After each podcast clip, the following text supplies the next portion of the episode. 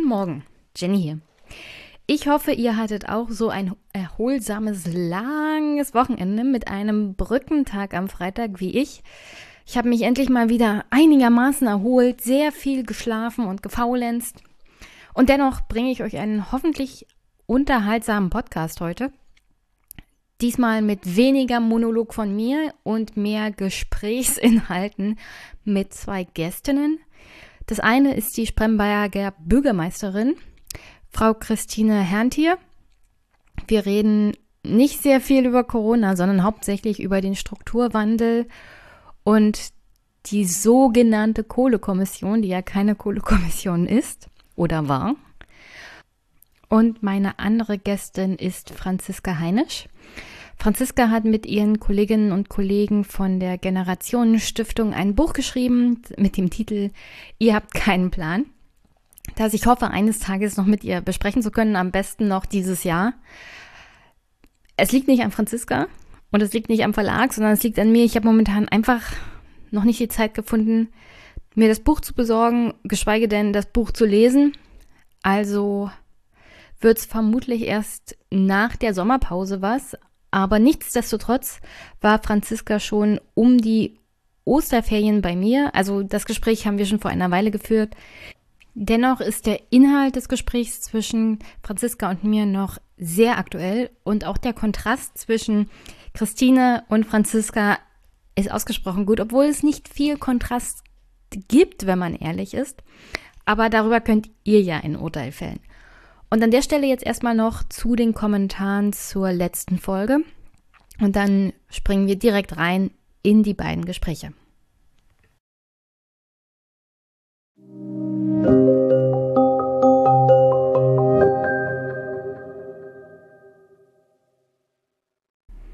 Also erstmal zu zwei Sachen, die nicht so richtig ein Kommentar sind, aber erstmal Grüße an David, der was zum Thema Kurzarbeit haben wollte in dieser Folge. Diese Folge schaffe ich das noch nicht. Tatsächlich war das inhaltlich was zu machen zum Thema Kurzarbeit schon länger auf der Agenda, aber ich komme immer nicht dazu. Genauso sieht das übrigens mit dem Thema Arbeitsschutz und Werkverträge aus. Das ist ja aktuell wieder auf dem politischen Parkett. Und da gab es tatsächlich mal eine Entscheidung. Jedenfalls das Kabinettsgesetz ist es noch nicht. Werkverträge in der Fleischindustrie jetzt im Großen und Ganzen einzuschränken bzw. zu verbieten. Und da es aktuell ist, wäre es vielleicht gar nicht so schlecht, so allgemein mal eine Folge dazu zu machen und dann auch das Thema Kurzarbeit mal ein bisschen abzuarbeiten. Also David, ich hatte dir ja schon auf Twitter geschrieben, aber ja, an dem Thema bin ich dran und hoffe es die nächsten Tage mal in den Podcast zu kriegen. Herausforderung ist aktuell, diese ganzen Themen tatsächlich abzuarbeiten, entsprechend inhaltlich vorzubereiten und einen Monolog dazu zu halten. Vor allem nächste Woche wird es ein bisschen schwierig, da eine Taufe im familiären Umfeld ansteht und ich am Wochenende wieder mal nicht in meinem Arbeitsraum sein werde, sondern hauptsächlich bei der Familie. Und dann ist ja auch noch Pfingstmontag und an Feiertagen wird ja eigentlich nicht gepodcastet. Ich werde trotzdem eine Folge veröffentlichen, die aber dann auch eher so eine Art Buchbesprechung sein wird. Also ich habe da noch mehrere Gespräche auf meinem Server, die zu veröffentlichen wären. Und dafür werde ich den Pfingstmontag unter anderem nutzen, dass ich endlich die eine Folge zum Thema Ostbewusstsein mit Valerie veröffentlichen kann. Da ging es um ihr Buch auch. Also in zwei Wochen komme ich vielleicht dazu. Aber manchmal ist das halt so. Deswegen trotzdem danke für die Nachfrage, ob ich das mal zum Thema machen werde. Auf alle Fälle ist das schon ganz, ganz oben auf der inhaltlichen Liste. Und Chris hat mir geschrieben, also auch eher kein Kommentar, was ich so an Hostern empfehlen kann. Also da ich momentan selber in der Phase bin, mein Hosting dann doch lieber selber zu machen über eine Website, also generell würde ich weiterhin Polyg empfehlen, vor allem wenn man anfängt, was so die ganze Reinarbeitung in das Technische angeht und das Reingewöhnen in die Arbeit mit dem Podcast und mit den Mikrofonen und alles drum und dran und Euphonic und Audacity oder nimmt man lieber Ultraschall und Reaper? Also wenn du einen Hoster hast, wie zum Beispiel Podigy, der dir diesen ganzen Veröffentlichungsmurks, sage ich mal, abnimmt, dass du da, darüber nicht noch großartig Sorgen machen kannst, ist das vor allem am Anfang sehr gut. Mittlerweile würde ich sagen, wäre vielleicht gar nicht so schlecht, wenn man gleich eine eigene Website hat und damit anfängt, aber mich hätte das, um ehrlich zu sein, überfordert. Das musst du also im Großen und Ganzen wissen. Der Vorteil von Podigy ist halt, dass du da dann auch angeben kannst, wo soll der Podcast überall aufploppen. Also zum Beispiel bei Spotify, bei Deezer, also YouTube. Das übernehmen sie praktisch alles für dich. Du musst dann bloß noch ein Häkchen setzen und dann wird das da veröffentlicht. Insoweit ist das alles schon sehr anwendungsfreundlich für Podcaster. Also würde ich das vielleicht empfehlen. Und da du nachgefragt hast, wann und wie ich zu Assassin's Creed gekommen bin, weil du da offensichtlich in der Community arbeitest bei Ubisoft. Oh, wie bin ich zu Assassin's Creed gekommen? Tatsächlich, mein allererstes Assassin's Creed Spiel war auf Nintendo DS. Mir gefiel so die ganze Story drumherum, aber die Grafik von Nintendo DS ist jetzt ein bisschen unterentwickelt, sagen wir es mal so. Das ist schon sozusagen eine ganze Weile her. Und dann bin ich so generell zu dem Thema Assassin's Creed gekommen. Mir gefällt halt diese ganze Idee von Leuten, die in Schatten sich bewegen und Leute im Schleichmodus umbringen. Also ich bin nicht so so ein Typ, der gerne viel rumkämpft und das das ist mir ein bisschen zu anstrengend. Mit Schwertern in der Gegend rumrennen und permanente irgendwelche Battles abhalten. Also dieser Schleichmodus, in dem man Leute einfach von hinten eine überbraten kann und dann hat man nicht viel Stress, während zehn Gegner auf einen zurennen die du dann auch noch abmurksen musst. Nee, das ist nicht so mein Ding. Deswegen gefällt mir Assassin's Creed so toll, weil man rumschleichen kann, die Leute abmuxen kann und äh, looten kann ohne Ende und ohne viel Stress. Und ja, ich bin, ich kann es kaum erwarten, dass Valhalla rauskommt, um ehrlich zu sein. Ich habe jetzt das aller, aller, allererste Mal halt diese Platinum gewonnen bei Assassin's Creed Odyssey.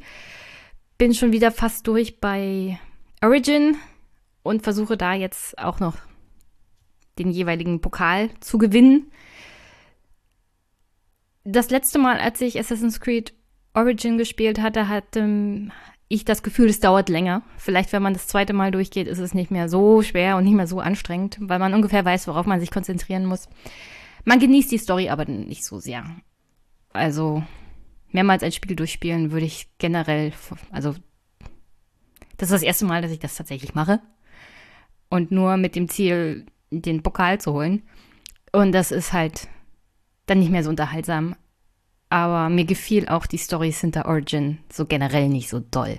Also da war ich dann von Odyssey schon mehr begeistert, sagen wir es mal so. Ich hoffe, das beantwortet im Großen und Ganzen deine Frage diesbezüglich, wie ich zu der Community von Assassin's Creed gekommen bin.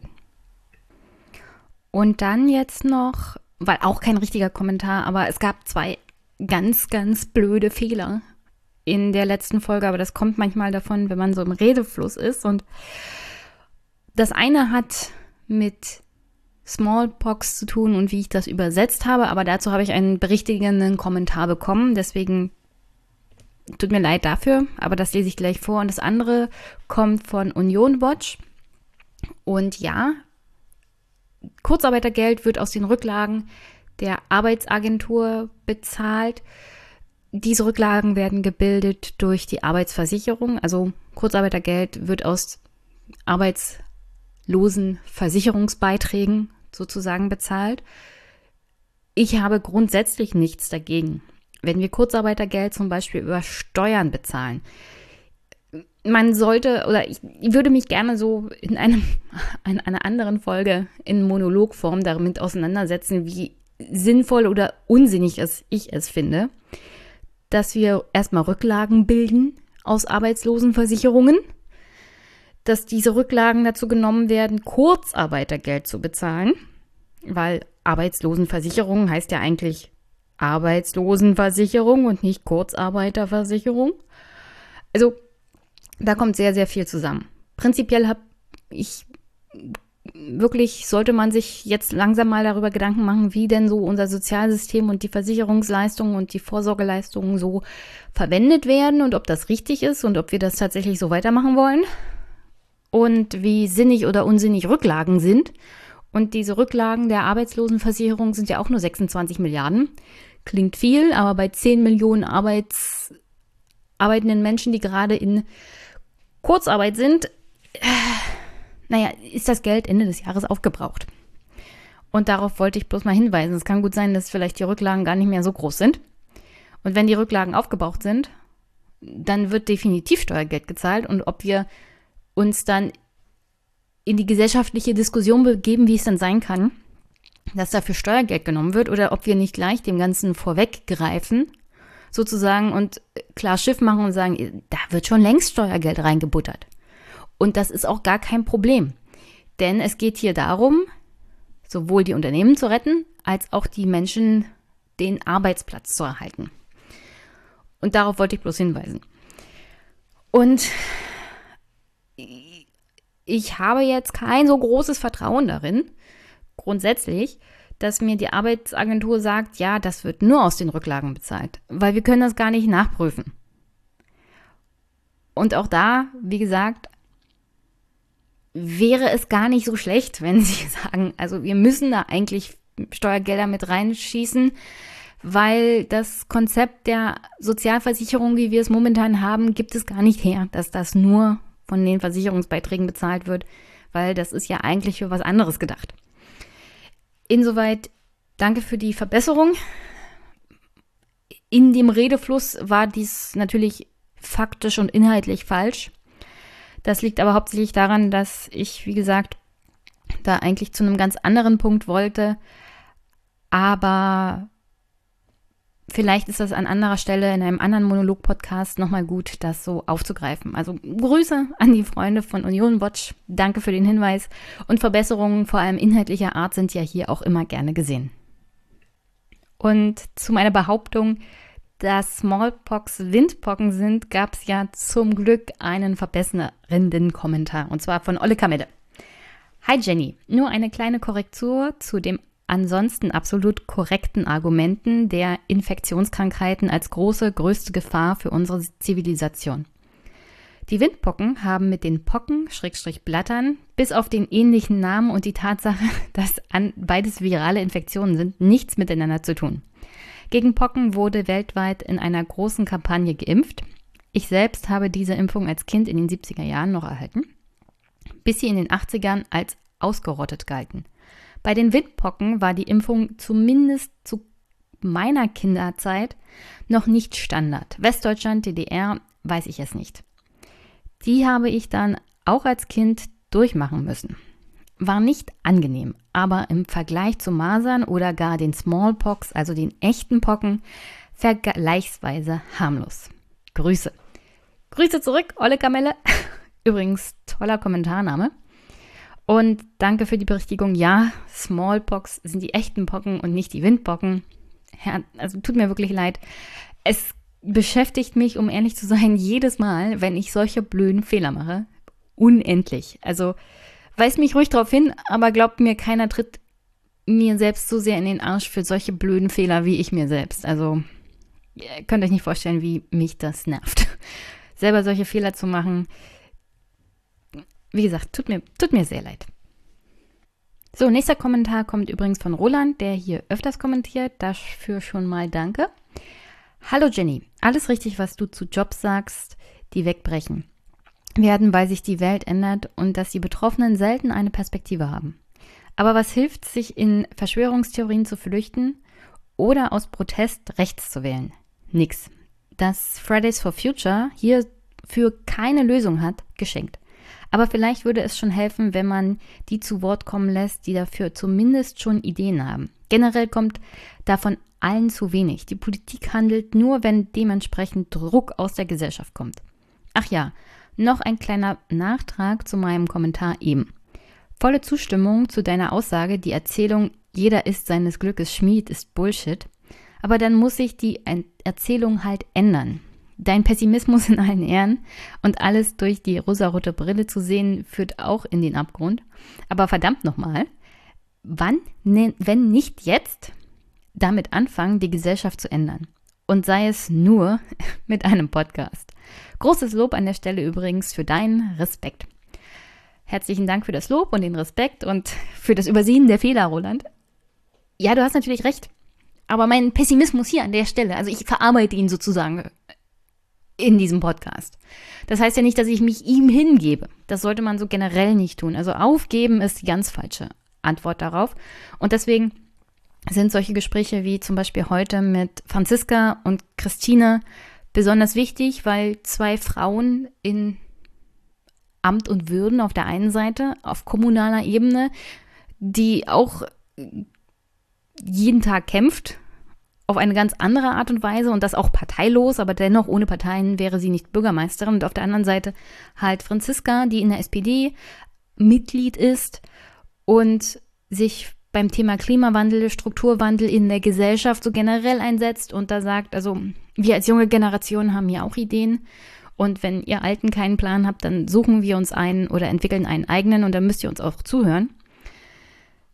Insoweit, also ich habe, ich wurde ja mal gefragt, warum heißt der hier überhaupt Einmischen-Podcast? Mit Einmischen hat das ja nicht viel zu tun.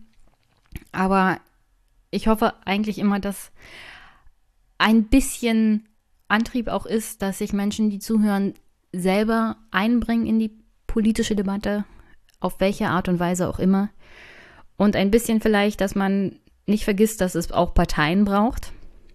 Also es gibt ja den berühmten YouTuber Rezo, der hat dazu auch mal einen Artikel geschrieben in der Zeit oder einen Kommentar, wozu eigentlich Parteien und äh, das mache ich alles, also das können wir doch in der jungen Generation auch so und dazu brauchen wir keine Parteien, es geht auch alles NGO-mäßig. Die Demokratie, wie wir sie haben, ist halt so organisiert, wie sie, sie ist. Und im Grundgesetz gibt es einen Artikel einzig und allein nur für Parteien. Und zwar ziemlich weit vorne, gleich nach den Grundrechten an sich. Also haben Parteien in unserer Gesellschaft und in unserer Demokratie einen hohen Stellenwert. Und sie organisieren nun mal das politische Leben. Momentan. Ohne sie geht gar nichts. Und deswegen, man kann sich da die Finger verbrennen in politischem Aktivismus in einer Partei. Äh, man kann auch Lebenserfahrung sammeln, man kann es auf verschiedene Art und Weisen verarbeiten und man kann damit Erfolg haben. Deswegen, du hast völlig recht, nicht aufgeben, Antworten finden und sich einbringen und deswegen ist es umso wichtiger, solchen Leuten, die das auch machen und nicht nur darüber reden, sondern auch tun, wie Christine und Franziska zu Wort kommen zu lassen und mehr Aufmerksamkeit für sie zu finden. Und Franziska selber war ja jetzt gerade erst wieder in der Phoenix-Runde. Insofern bin ich ganz froh, dass sie auch in meinem Podcast sind und hier vielleicht den einen oder anderen Zuhörer noch gewinnen, der bisher nicht dabei ist. Auf alle Fälle danke, Roland, für den Kommentar. Und ja, nicht aufgeben, nicht pessimistisch sein, aber trotzdem den Pessimismus verarbeiten. So, Kommentar von Dennis. Also erstmal, liebe Jenny, danke wieder mal für diese Folge. Dann aber eine Schelte für dich. Dermaßen meinen Blutdruck zu, zu triggern mit diesen CDU-CSU-Schnöseln ist zu viel auf einmal für mich in diesen Tagen. Keine Ahnung, wie ich mich jetzt wieder beruhigen soll. Soll heißen, ich stimme dir voll und ganz zu und wünschte auch die viel klare Distanzierung der SPD, um mal wieder eigenes Profil zu zeigen. So langsam fangen die ja an.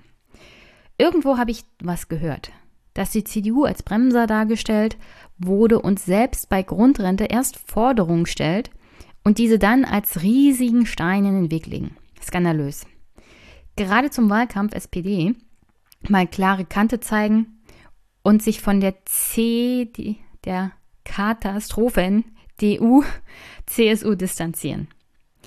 Bin ganz deiner Meinung, Dennis. Mal sehen, was dann da kommt. Langsam blickt man so wieder durch bei der SPD. Also wenn man genauer hinschaut, was auf einmal bei dem Bundesfinanzministerium von Olaf Scholz geht und unter anderem auch, was auf einmal so im Arbeitsministerium geht. Ja, wie zum Beispiel Verbieten von Werkverträgen in der Fleischindustrie. Ich meine, das ist ein Mini-Mini-Schritt, weil Werkverträge fernab dessen, was ein Betrieb tatsächlich tut, ist ja okay. Aber vielleicht komme ich da nächste Woche, übernächste Woche dazu. Denn der Sinn und Zweck von Werkverträgen war ja nie, dass Leute in Subunternehmen bei ihrer eigentlichen Firma angestellt werden, nur zu viel billigeren und härteren Konditionen.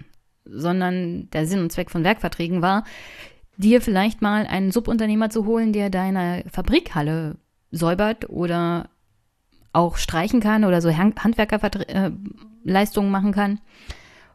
Das sollte nie dazu da sein, dass du eine ganze zweite Schicht an Arbeitnehmern hast, die das Gleiche tun, nur viel schlechter bezahlt und mit weniger finanziellen Aufwand für das Unternehmen, sodass die Gewinnspanne erhöht werden kann. Insoweit ja, es ist ein Fortschritt, dass Werkverträge bei der Flash-Industrie verboten werden sollen, aber natürlich nur ein kleiner Fortschritt. Dennoch, da scheint halt die SPD ein wenig durch. Die alte, uralte SPD, die sich tatsächlich mit sozialer Gerechtigkeit und Schutz von Arbeitnehmerrechten so beschäftigt hat. Sie scheint wieder durch. Sie scheint wieder da zu sein. Ähm, danke auf alle Fälle für den Kommentar. David, ein anderer David. Hallo Jenny, ich habe mich sehr gefreut, dass du mal wieder eine klassische Monologfolge veröffentlicht hast. Ich würde bei deiner Kritik an Hans Jessen Aussagen gerne noch einen Punkt anhängen.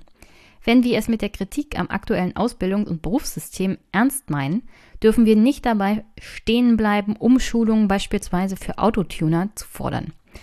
Es darf nicht einfach darum gehen, sicherzustellen, dass sie auch in den nächsten 30 Jahren bis zur Verrentung irgendwie beschäftigt sind. Wir müssen bitte immer denken, dass Arbeit mehr sein muss als ein lästiges Übel, um Brot auf den Tisch zu stellen. Arbeit soll eben auch Sinn und Erfüllung für das Individuum heißen. Sprich, einen Autotuner auf einen schlecht bezahlten Job umzuschulen, der ihm keinen Spaß macht und ihn frustriert, ist keine Lösung. Auch hier muss man passgenau arbeiten, ihnen also beispielsweise kreative Berufe anbieten, anstatt sie in die Pflege zu drängen, wo Personalmangel herrscht. Was am Ende sowohl für sie selbst als auch für die Klienten zu desaströsen Ergebnissen führen kann. Herzlichen Dank, David. Genau das wollte ich eigentlich auch ausdrücken. Meine, meine Fähigkeit, das manchmal zu machen, ist nicht so toll. Deswegen lasse ich deinen Kommentar einfach hier so stehen, denn er ist einfach perfekt. Dankeschön.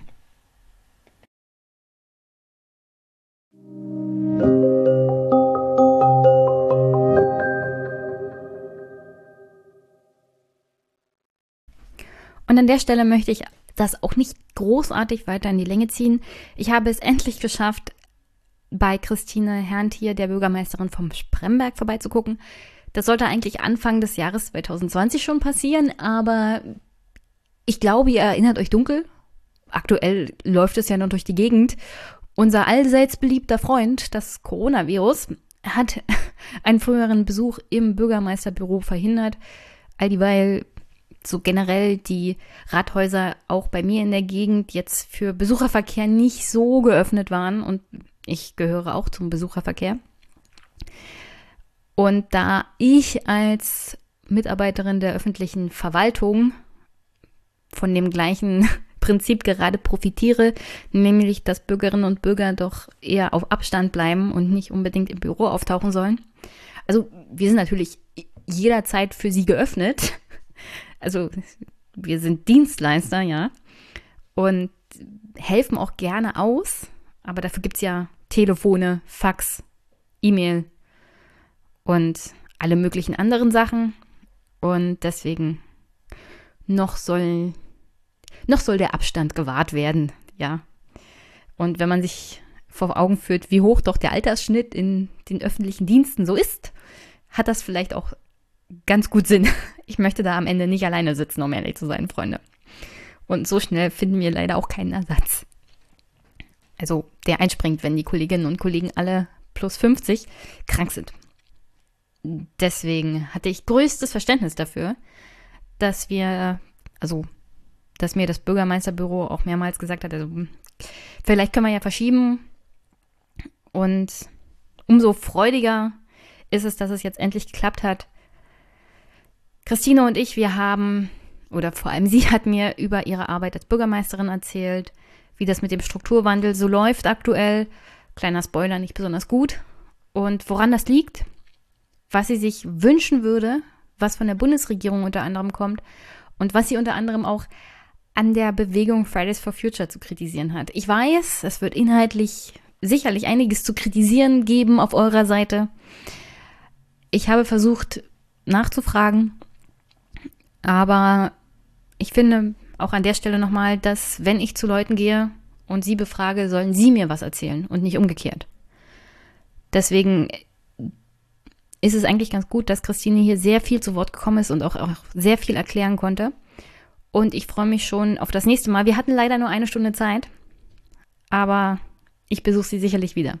Und dann können wir noch über das ein oder andere Thema so generell reden, was auch ihren eigenen Werdegang angeht. Es ist wirklich sehr, sehr interessant.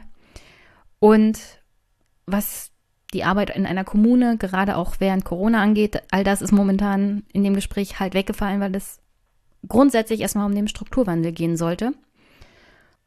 Und darum geht es auch fast zu 99 Prozent in der nächsten Stunde. Danach hören wir uns wieder. Viel Spaß erstmal hier.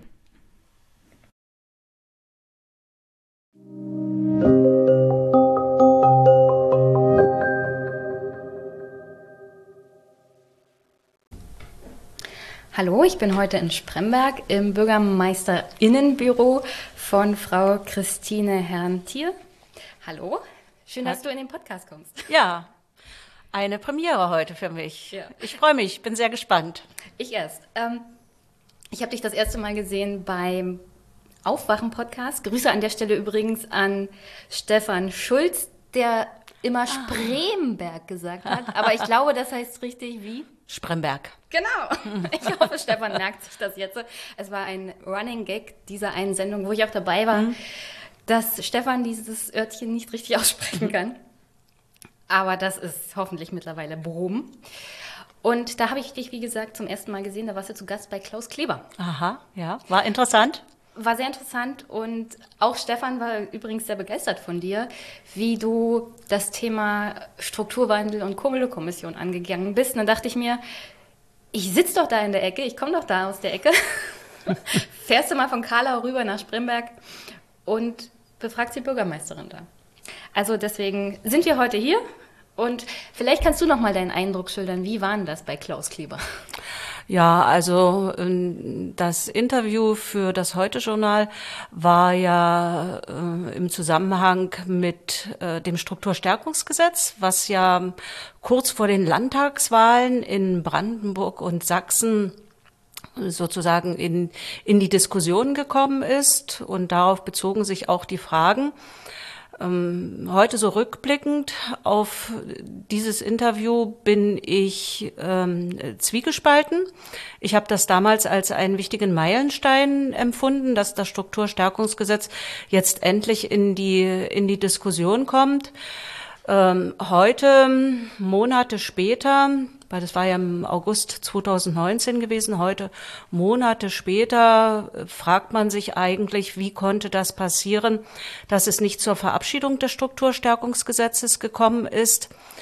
Ich werde morgen zum Beispiel eine Videokonferenz mit meinen Bürgermeisterkollegen hier aus der Lausitz, aus dem Mitteldeutschen Revier und aus dem äh, Rheinischen Revier haben, wo es darum geht, ähm, Anhörung zum Kohleausstiegsgesetz. Und deshalb, wie gesagt, rückblickend auf dieses Interview Wehmut, dass es nicht gelungen ist, das Gute, was im Strukturstärkungsgesetz drinsteht, festzuzurren für die Kohleregionen und dass äh, es uns bis zum heutigen Tag noch nicht gelungen ist, das was uns fehlt im Strukturstärkungsgesetz, ähm, quasi noch reinzuschreiben. Unsere Wahrnehmung der Bürgermeister aus den Revieren ist, dass das Gesetz weiter verwässert wird. Und wir reden ja auch miteinander und auch äh, Herr Kleber hatte ja deshalb mit mir gesprochen, weil ich halt auch in der Kommission Wachstum, Strukturwandel und Beschäftigung war, landläufig Kohlekommission. Und äh, die Kommission hat deutlich mehr Vorschläge, konkretere Vorschläge gemacht, die sich jetzt noch nicht im Strukturstärkungsgesetz wiederfinden. Also äh, rückblickend. Ich gebe relativ viele Interviews, aber das war etwas Besonderes, weil Klaus Kleber ja auch ein besonderer äh, Interviewer ist. Ähm, und ich war ihm auch sehr dankbar, dass er den Kommunen, darum geht es ja, den Kommunen diese Stimme gegeben hat. Wir ringen ja immer darum, dass unsere Themen, ich will gar nicht von Problemen reden, unsere Themen, unsere Herausforderungen, dass die wirklich wahrgenommen werden in diesem großen Kontext. Und ähm, es war eine gute Gelegenheit, die kommunale Sicht äh, zu schildern, aber rückblickend muss ich sagen, da sollte jetzt mal nachgefragt werden. Vielleicht kann ja Klaus nachfragen. Vielleicht ich würde dann nochmal ganz zum Anfang kommen. Ich meine, wolltest du eigentlich immer Bürgermeisterin werden? Also ich habe über 30 Jahre meines Berufslebens in der Industrie zugebracht. In einer Industrie, die in der Nachwendezeit, ich bin geborene Sprembergerin, bin hier geboren, zur Schule gegangen, war zum Studium weg. In ähm, Chemnitz. In Chemnitz, ja. Ähm, damals die Stadt mit den vier O's, Gormorgstadt, no? An der Technischen Universität habe ich dort studiert. Betriebswirtschaft und Maschinenbau, sehr interessant, hat mir sehr gut durch meine äh, Berufsjahre geholfen. Und ähm, ich war also in der Textilindustrie beschäftigt, habe dann nach der Wende im Jahr ähm, 1900 1993 ein Unternehmen gegründet, eine, ein Textilveredelungsunternehmen hier in Spremberg und habe das halt live miterlebt, wie schwierig es ist, überhaupt so ein Industrieunternehmen als geborene ostdeutsche Frau äh, zu gründen, durch die Zeiten zu bringen. Es gibt, ich hätte es nie für möglich gehalten, dass die Energieindustrie mal so unter Druck gerät wie es mit der Textilindustrie äh, geschehen ist. Das Unternehmen wurde im Jahr 2012 stillgelegt. Damals war ich nicht mehr Gesellschafterin der Spremberger Tuche, sondern angestellte Geschäftsführerin. Der Markt ist uns einfach weggebrochen. Es war eine sehr schwierige Zeit für mich.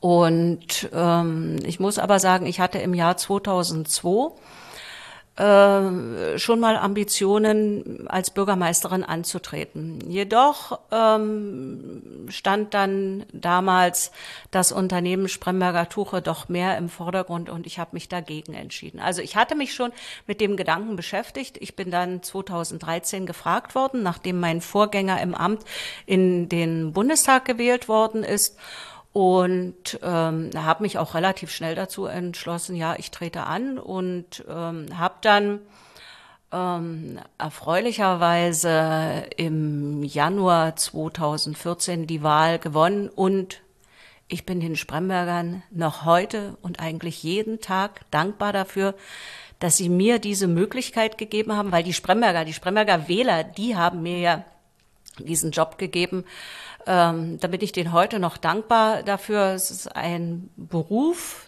der mich fordert, unglaublich fordert der mich aber auch ausfüllt und ähm, das ist vom ersten Tag ein, ein Geben und Nehmen.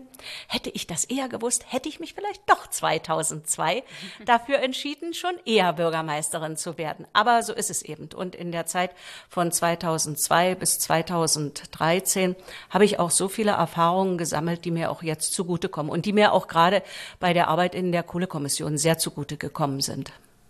Also du hast gesagt, du bist geborene Sprembergerin. Ja. Kommst sozusagen aus dem Herzen der Lausitz. Das ja. Spremberg liegt ja mitten im Lausitzgebiet drin. Welche Bedeutung hatte Kohle für dich? Welche Bedeutung hat Kohle für die Region und die Menschen hier? Also so rückblickend betrachtet, als du aufgewachsen bist. Mhm. Also in, mein Mann äh, hat äh, in der Energieversorgung gearbeitet, allerdings äh, im Bereich Gasverteilung. War für Netze zuständig, für die Inbetriebnahme großer Anlagen. Ähm, ich persönlich habe, wie gesagt, in der Textilindustrie gearbeitet. Meine Eltern, die übrigens keine geborenen Spremberger sind, sondern die ähm, durch die Kriegswirren aus Schlesien hierher nach Spremberg verschlagen wurden. Mein Vater war Bauingenieur und äh, meine Mutti hat dann später auch im, äh, in einem Bauunternehmen oder in einem Baubetrieb gearbeitet. Also so eine enge familiäre Bindung an die Kohle haben wir gar nicht in unserer Familie. Aber ich bin ja jetzt zur Schule gegangen. Wir hatten ja in, in der POS, also in der Polytechnischen Oberschule, gab es ja diesen äh, Unterrichtstag in der Produktion. Und ähm, da haben wir gearbeitet im damaligen Jugendkraftwerk Arthur Becker. Dort war auch unsere Patenbrigade. Und da wir wirklich richtig in die Betriebe gegangen sind, hat man also einen direkten Bezug zur Energieerzeugung bekommen. Und später dann, als ich das Abitur hier in Spremberg gemacht habe, da haben wir im damaligen Gaskombinat Schwarze Pumpe unsere wissenschaftlich-praktische Arbeit durchgeführt.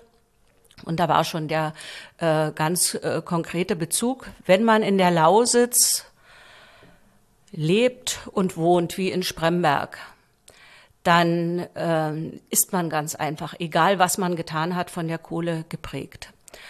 Rund um Spremberg sind auch viele Dörfer abgebaggert worden. Ich ähm, bin gemeinsam mit meinem Mann und mit unseren beiden Kindern im Jahr 1982 auf den Schomberg gezogen in einen Neubaublock. Das übrigens das ganze Viertel ist jetzt komplett abgerissen. Und in diesem Neubaublock ähm, wohnten auch Familien, die sogenannten Abgebackerten.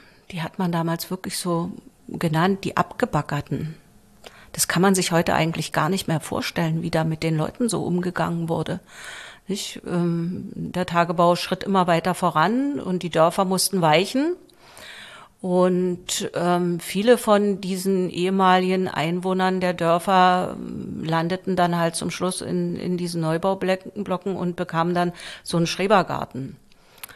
Da wurde natürlich auch äh, viel darüber erzählt. Hausgemeinschaften haben damals eine wichtige Rolle äh, gespielt, so im, im täglichen Leben. Das war ein ganz enger ähm, Bezugspunkt auch zur Kohle. Und ähm, wie gesagt, ich habe dann angefangen in der Textilindustrie zu arbeiten. Wir haben ja in der Planwirtschaft äh, gelebt und gearbeitet. Und da hatte man es in der Textilindustrie schon sehr schwer gegenüber den Industriezweigen, die halt äh, wirklich existenziell für die ehemalige DDR waren. Ähm, von daher haben wir auch immer etwas neidisch, wenn wir unsere eigenen Betriebspläne gemacht haben, auf die Kohle- und Energieindustrie geschaut, äh, welche Mittel dort zur Verfügung gestellt wurden. Aber ähm, man konnte ähm, doch auch ähm, eigentlich in, in der ganzen Region, in diesem Energiebezirk Cottbus, der hieß ja nicht umsonst Energiebezirk Cottbus, war schon immer eine hohe Identifikation mit äh, der Kohle. Das hat viel damit zu tun, dass durchaus auch ähm, Arbeiter, Mitarbeiter aus anderen Betrieben, wenn es dann mal eng wurde mit der Energieversorgung, dann äh, da auch quasi zum Einsatz geschickt wurden. Also ähm, man wusste immer um die Bedeutung der, äh, der Kohle. Viele Städte haben sich in dieser Zeit sehr gut entwickelt. Ich denke, das ist auch ein Grund dafür, ähm, dass man so stark an der Kohle hängt. Hoyerswerda ist da ein ganz klassisches Beispiel dafür zigtausende Einwohner, auch Weißwasser, auch Spremberg. Spremberg hat nicht so viel Einwohnerzuwachs durch die Kohle gehabt wie äh, Hoyerswerda oder auch Weißwasser, ganz einfach deshalb, weil Hoyerswerda die Wohnstadt äh, für das BKW Welzow und auch für das Gaskombinat Schwarze Pumpe oder Kraftwerke in Schwarze Pumpe war. Ähm, die Städte haben sich damals entwickelt. Da sind äh, ja nicht nur Wohnungen gebaut worden, da sind auch Kultureinrichtungen gebaut worden, Straßenverbindungen wurden äh, hergestellt, Kindereinrichtungen wurden gebaut. Ähm, wenn wir äh, Hoyerswerda denken, die Lausitzhalle, die gebaut wurde. Also damals war viel möglich.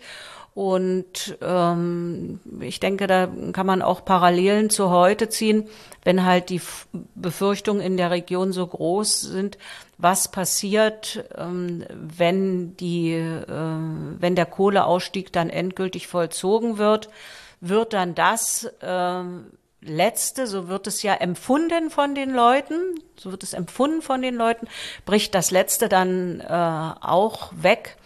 Ich denke mal, das sind so Themen, die nicht nur mich beschäftigen, sondern auch die Leute beschäftigen. Aber die Frage war ja, wie eng ist man mit der Kohle verbunden?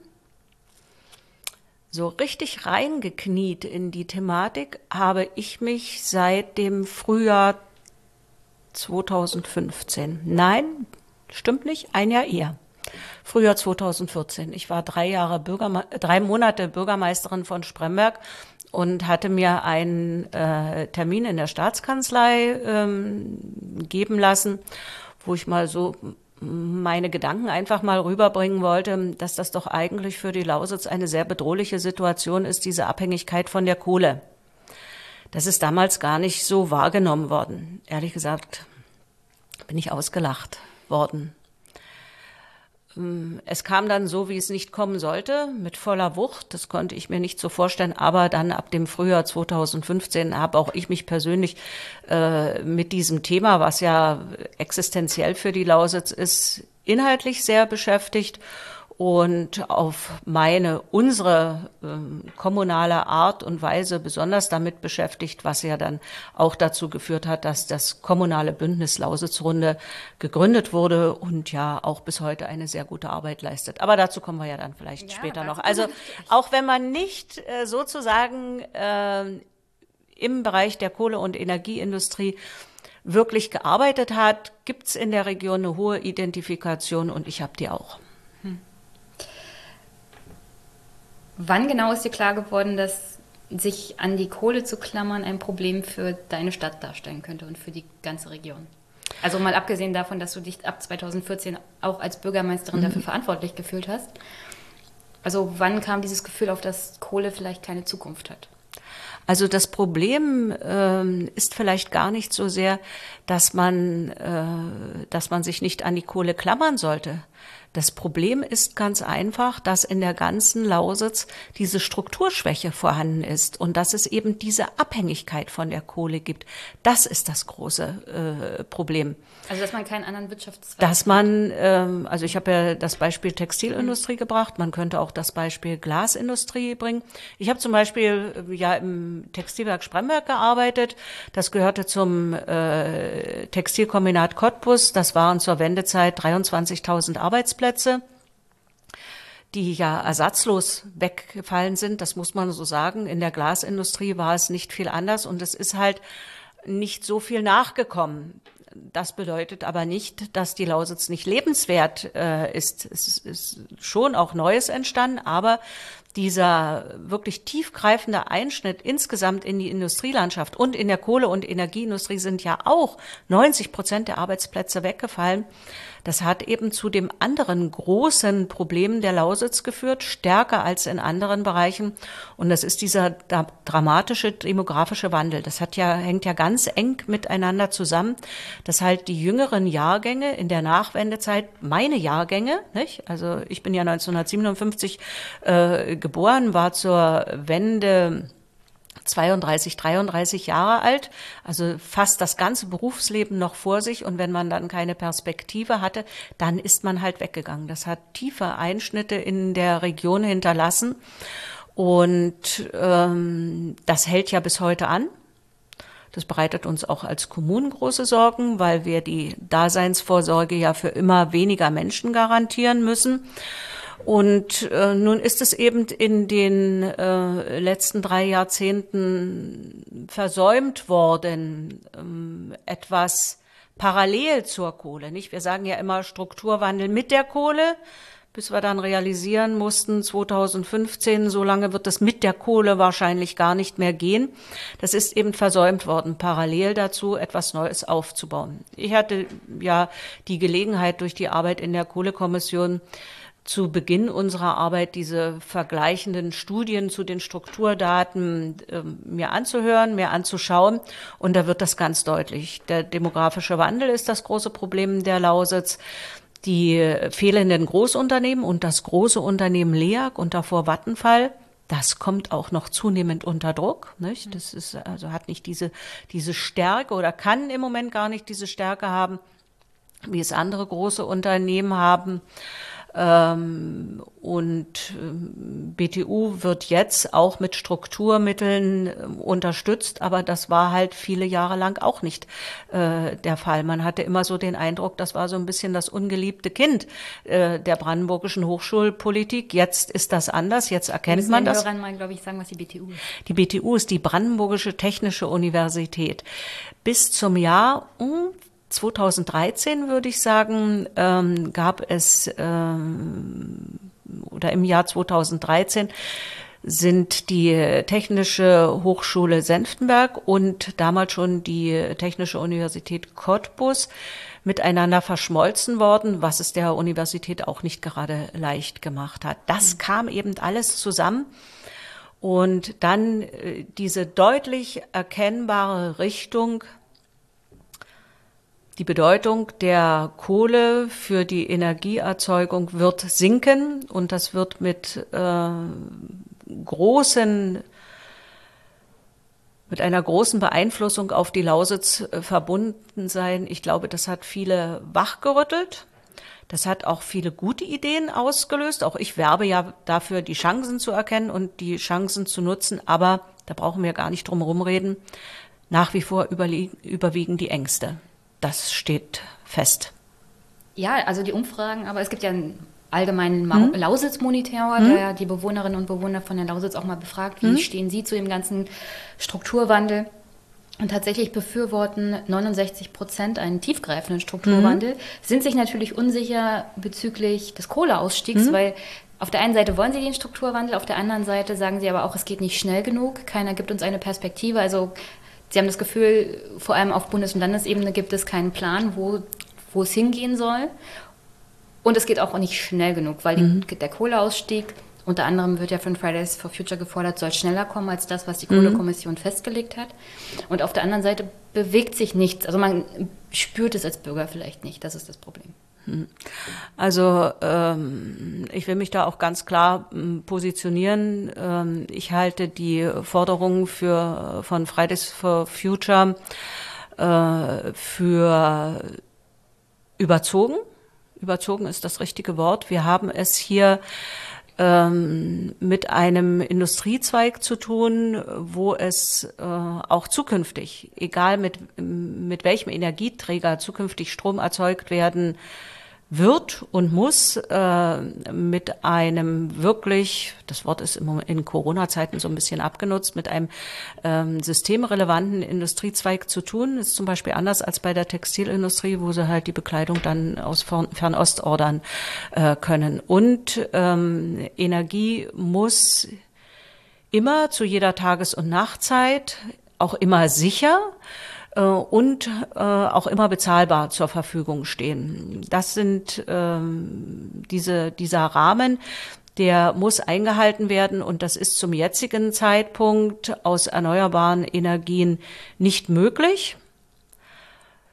Das, äh, auch das zeigen die Studien, die in der Kommission äh, ja vorgestellt wurden. Und äh, zum Beispiel mein unmittelbarer äh, Nachbar in der Kommission war ähm, Herr Kaiser, der Geschäftsführer von Greenpeace.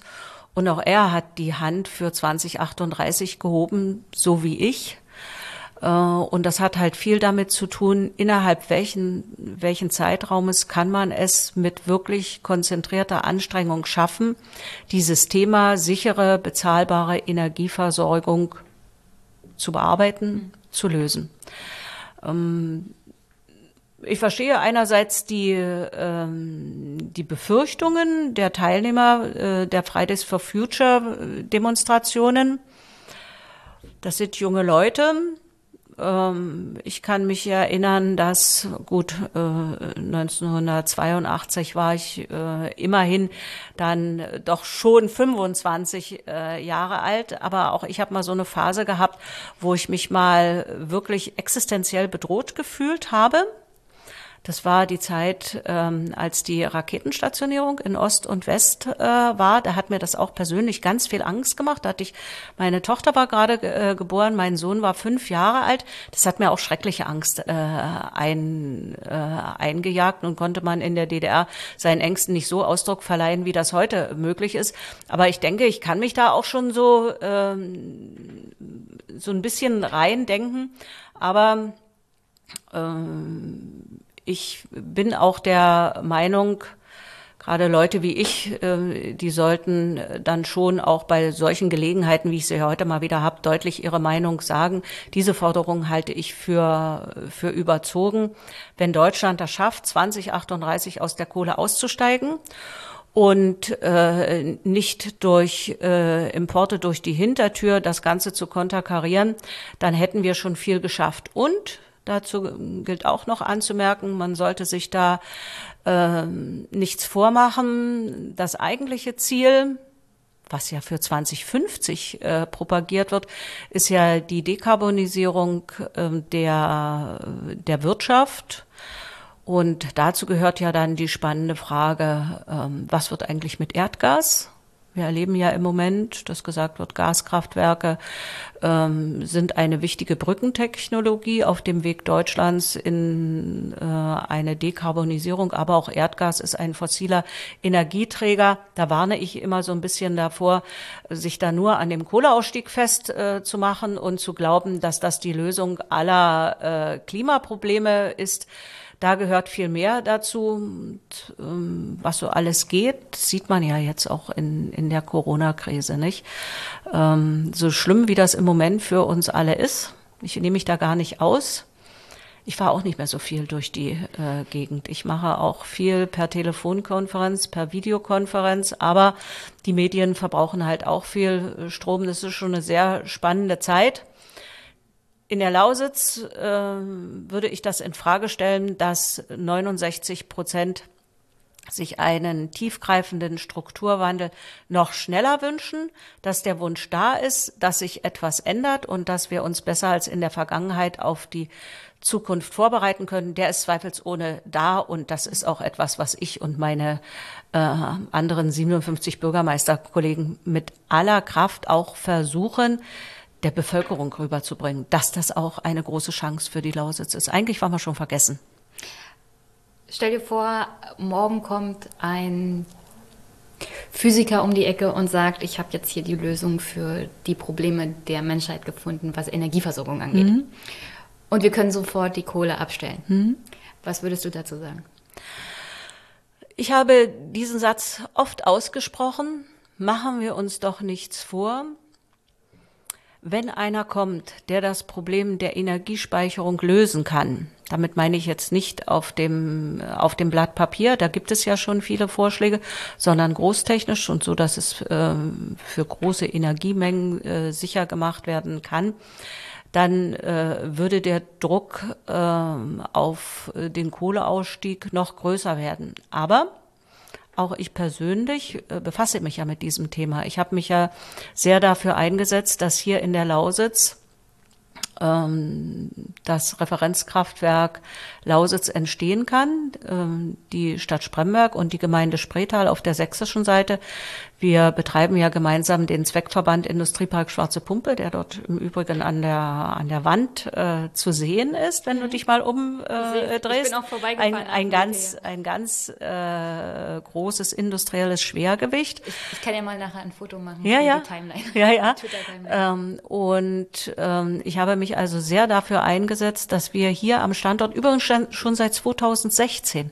Da war von Kohlekommission noch gar nicht die Rede dass wir uns damit befassen, wie äh, können wir denn dieses Thema angehen in Zukunft auf Basis erneuerbarer Energien die Energieversorgung, wie ich das vorhin schon mehrfach gesagt habe, zu sichern. Und so sind wir auf das Thema Wasserstoff äh, gekommen. Und es war gut, dass wir seit 2016 an dem Thema arbeiten.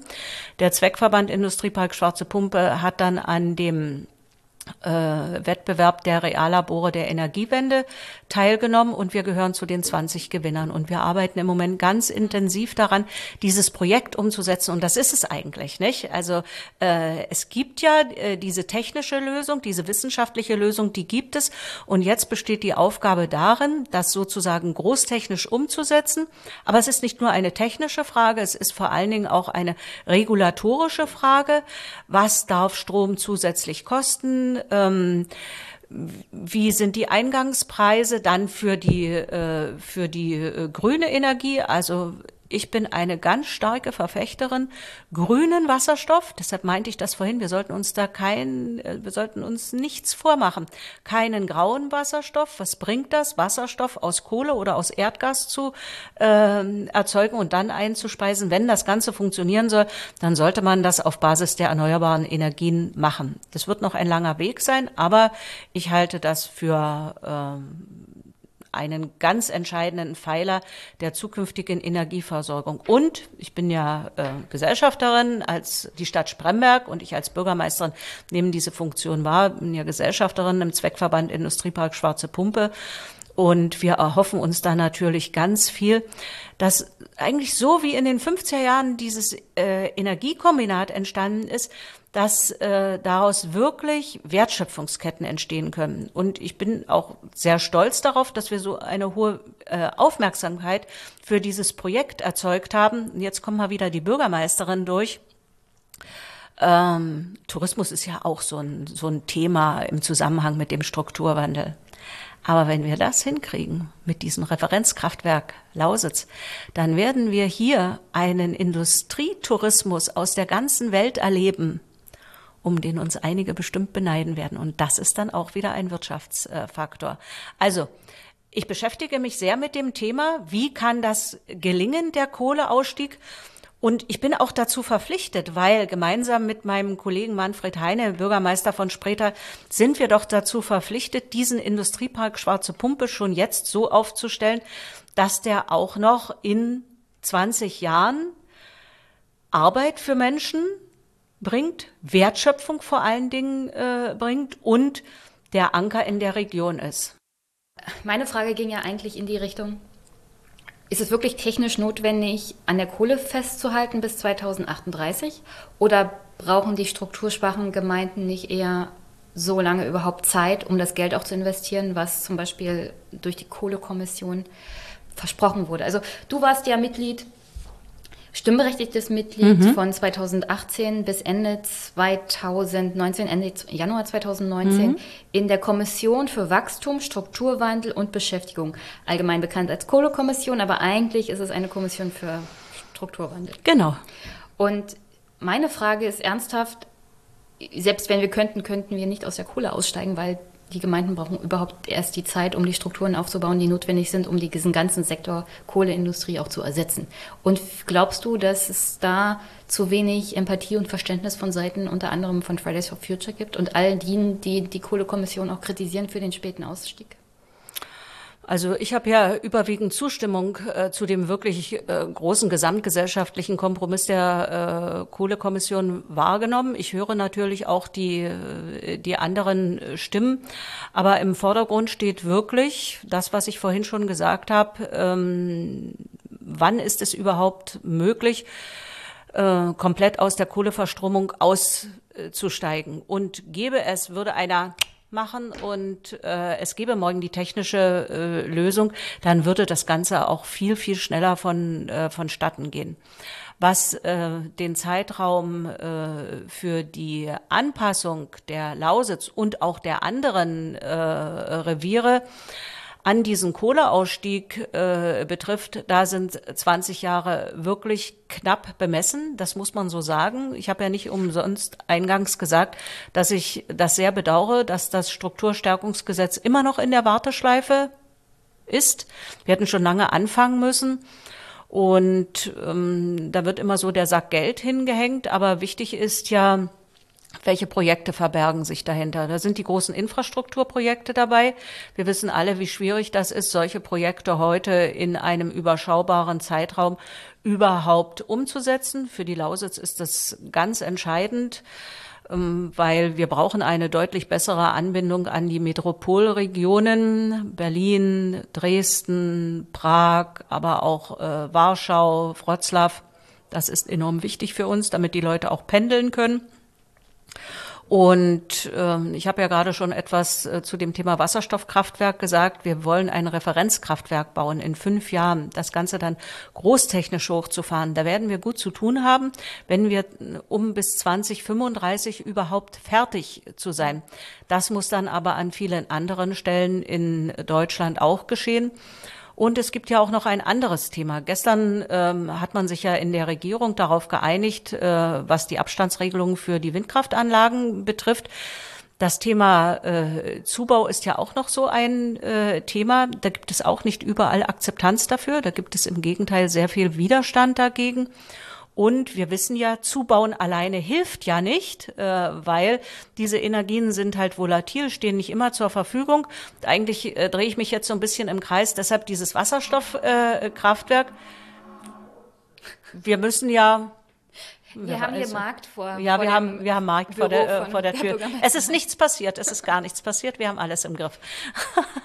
ähm, also ich drehe mich so ein bisschen im, äh, im Kreis und daran wird auch keine Demonstration etwas ändern können.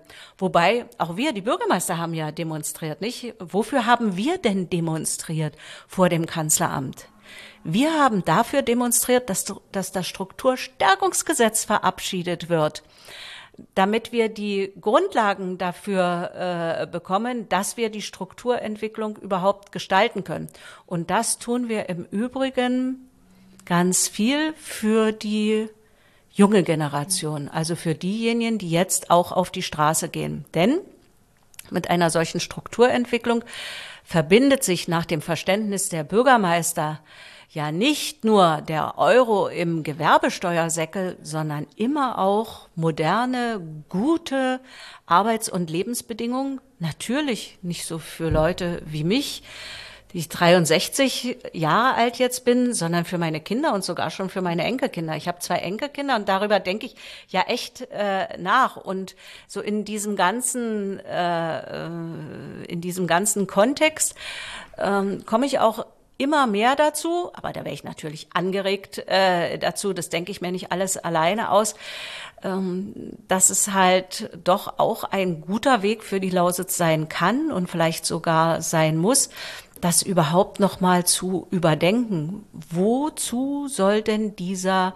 ganze Wandel überhaupt gut sein? Was soll der bringen? Dieser Satz ist nicht von mir, sondern dieser Satz ist von Wolf Lotter, von dem Herausgeber vom Brand 1. Und ich bin stolz wie Bolle drauf, dass wir quasi so wie so eine Art äh, Brieffreundschaft aufgebaut äh, haben. Und ich nehme das ganz, ganz dankbar auf, äh, dass äh, mir da so ein bisschen auf die Sprünge geholfen wird, dass auch ich mich nicht so festklammere an, an, dem, äh, an dem Alten. Von daher ist es ist auch für mich persönlich eine unglaubliche Zeit, äh, ähm, was man so für Anregungen bekommt. Und ähm, die Bürgermeister der Lausitz, also der wirklich der kernbetroffenen Lausitz, dort, wo das Revier ist, wo die Kohle liegt und wo sie über 150 Jahre lang äh, gefördert wurde, das ist auch eine Aufgabe für die Bürgermeister, den Menschen das zu vermitteln, dass der Wandel kommen wird und dass es für uns auch eine Chance gibt. Und gerade Wissensgesellschaft, andere Berufe, ähm, da haben wir viel nachzuholen in, in der Lausitz. Also für mich hört das so, sich so an, als ob du eigentlich und auch die Lausitzrunde, da sitzen ja mehrere Bürgermeisterinnen mhm. und Bürgermeister und Amtsvorsteher äh, mhm. mit drin. Also es ist eine sehr große Runde. Ja. In der Funktion warst du auch in der Kommission für Wachstum, Strukturwandel und Beschäftigung als deren Sprecher, also als genau. Sprecherin der mhm. Lausitzrunde. Und für mich hört sich das so an, dass wenn Fridays for Future mal diese Forderungen auf Strukturwandel mit aufgreifen würde, äh, der Zeit braucht und ihre Aufmerksamkeit unter anderem auch in den Medien nutzen würde, um euch da ein bisschen mehr zu unterstützen, weil Kommunen kriegen ja reichlich wenig Aufmerksamkeit oft in, in der Presse, vor allem bundesweit, dass man da auch ein paar Synergieeffekte zum Beispiel entwickeln könnte, oder? Also das wird noch kommen. Äh, die ganz jungen Leute, die machen jetzt ihre, ihre Erfahrung, ihre Lebenserfahrung. Da bin ich mir ziemlich äh, sicher, das wird noch äh, kommen, weil sie werden auch andere Eindrücke bekommen. Sie werden vielleicht auch Familien äh, gründen. Ähm, da ist mir gar nicht bange drum, dass die zukünftig dieses Thema auch vielschichtiger betrachten. Es gibt ja, es gibt ja oft die Forderung auch, also die Lausitz kriegt jetzt 17 Milliarden für hm. den Strukturwandel. Wenn wir sie denn bekommen. Theoretisch bekommt hm. die ihn. Hm. Noch gibt es kein Strukturwandelgesetz, genau. wie du ja kritisiert hast. Und das Geld ist eigentlich auch alle. Oh, war ja. Dazu gleich. Ähm, jetzt ärgere ich mich schon, dass wir bloß eine Stunde haben. Aber ich kann ja wiederkommen. Fridays for Future sagt ja unter anderem auch, man kann ja den Leuten, die jetzt aus der Kohle aussteigen sozusagen und kurz vor der Rente sind, einfach mal Geld geben oder generell ein Grundeinkommen geben und dann muss die Kohle nicht weitergeführt werden. Ich kann mir vorstellen, für dich als Bürgermeisterin ist das keine Lösung. Mal abgesehen davon, was die Energieversorgung jetzt genau. angeht, warum ist das keine Lösung, Menschen einfach ein Grundeinkommen zu geben und dann sollen sie zu Hause bleiben und wir stellen die Kohle ab? Nun, wer das möchte, der kann ja vielleicht zukünftig ein solches Angebot annehmen. Das ist ja eine große gesellschaftliche äh, Diskussion. Äh, das bedingungslose äh, Grundeinkommen, nicht? Grundeinkommen ist das eine. Ja, da gibt es Regelungen, aber dieses. mit hm, Kohleindustrie äh, wurde das ja auch öfters mal gefragt. Meine Wahrnehmung, und ich rede ja sehr viel mit äh, den Bürgern, ist, äh, dass das nicht gewollt ist. Die Menschen wollen schon ähm, arbeiten. Sie wollen selbst für ihr, für ihr Einkommen sorgen und äh, Arbeit bringt ja auch viel äh, Gestaltungsmöglichkeit mit sich. Ich habe ja nicht umsonst gerade von der Wissensgesellschaft äh, gesprochen. Arbeit hat sich sowieso im Laufe der Jahrhunderte verändert. Mm, also ich würde das, nehme das überhaupt nicht so wahr, dass das ein großer Wunsch der, äh, der Menschen hier in der Lausitz ist, nicht mehr arbeiten zu müssen, sondern sozusagen alimentiert zu werden. Und ich könnte mir auch vorstellen, dass es dann dazu kommt, äh, dass dann eigentlich auf die Leute auch mit dem Finger gezeigt wird, ja, schaut mal, die kriegen Geld fürs Nichtstun. Also das, äh, für mich persönlich wäre das keine, keine Lösung. Aber du hast es schon gerade selber gesagt, äh, steht ja das Thema der sicheren Energieversorgung da. Und Deutschland ist halt nach wie vor von der Kohle abhängig, in diesen Zeiten jetzt nicht so stark, weil der Energieverbrauch ist deutlich äh, gesunken, die Sonne scheint, der Wind äh, weht. Aber es werden auch wieder andere Zeiten kommen und darauf muss man sich vorbereiten. Fridays for Future, ähm, noch ein Wort dazu. Wir haben uns ja in der Kommission immer ähm, oder wir haben es nicht zugelassen, dass sozusagen ähm, Einflussnahme versucht wurde. Aber am letzten Tag der Beratungen, äh, das war dann am 25. Januar, am äh, frühen Morgen des 26. Januar hatten wir ja dann unseren Kompromiss fertig, unseren Bericht geschrieben. An diesem 25. Äh, Januar war ja wie immer bei den Beratungen der Kommission war ja davor Demonstration, Demonstration, Demonstration, äh, Klimawandel. Und da hat man Mitglieder von Fridays, Future, äh, Fridays for Future ähm, in den äh, Beratungssaal der Kommission eingeladen. Die haben dort ein Statement äh, abgegeben ich hatte nicht den Eindruck, dass es die Beratung wesentlich äh, oder das Ergebnis äh, wesentlich beeinflusst hat. Aber gewundert habe ich mich äh, schon, weil an dem gleichen Tag standen, und die waren sonst nicht da, standen halt auch die äh, Gewerkschafter der IGBCE vor der Tür, die nicht die Gelegenheit hatten, dort nochmal ein Statement äh, abzugeben. Also Fridays for Future bekommt eine hohe Aufmerksamkeit, sind mit Sicherheit ein Katalysator in diesem ganzen äh, Prozess. Aber ich verlange immer, dass man auch eine Lösung anbietet. Und alleine abschalten ist keine äh, Lösung. Das ist eine Lehre, die ich aus der Nachwendezeit oder aus der Wendezeit gezogen habe. Abschalten kann jeder. Das ist das Einfachste. Etwas platt machen. Aber etwas aufzubauen, das ist verdammt schwer. Dazu braucht man einen Plan. Dazu braucht man Unterstützung. Dazu braucht man äh, Zeit. Und man sollte es sich generell, egal um welches Thema es geht, und hier reden wir jetzt eben über die deutsche Energiewende, sollte man es sich nicht zu leicht machen.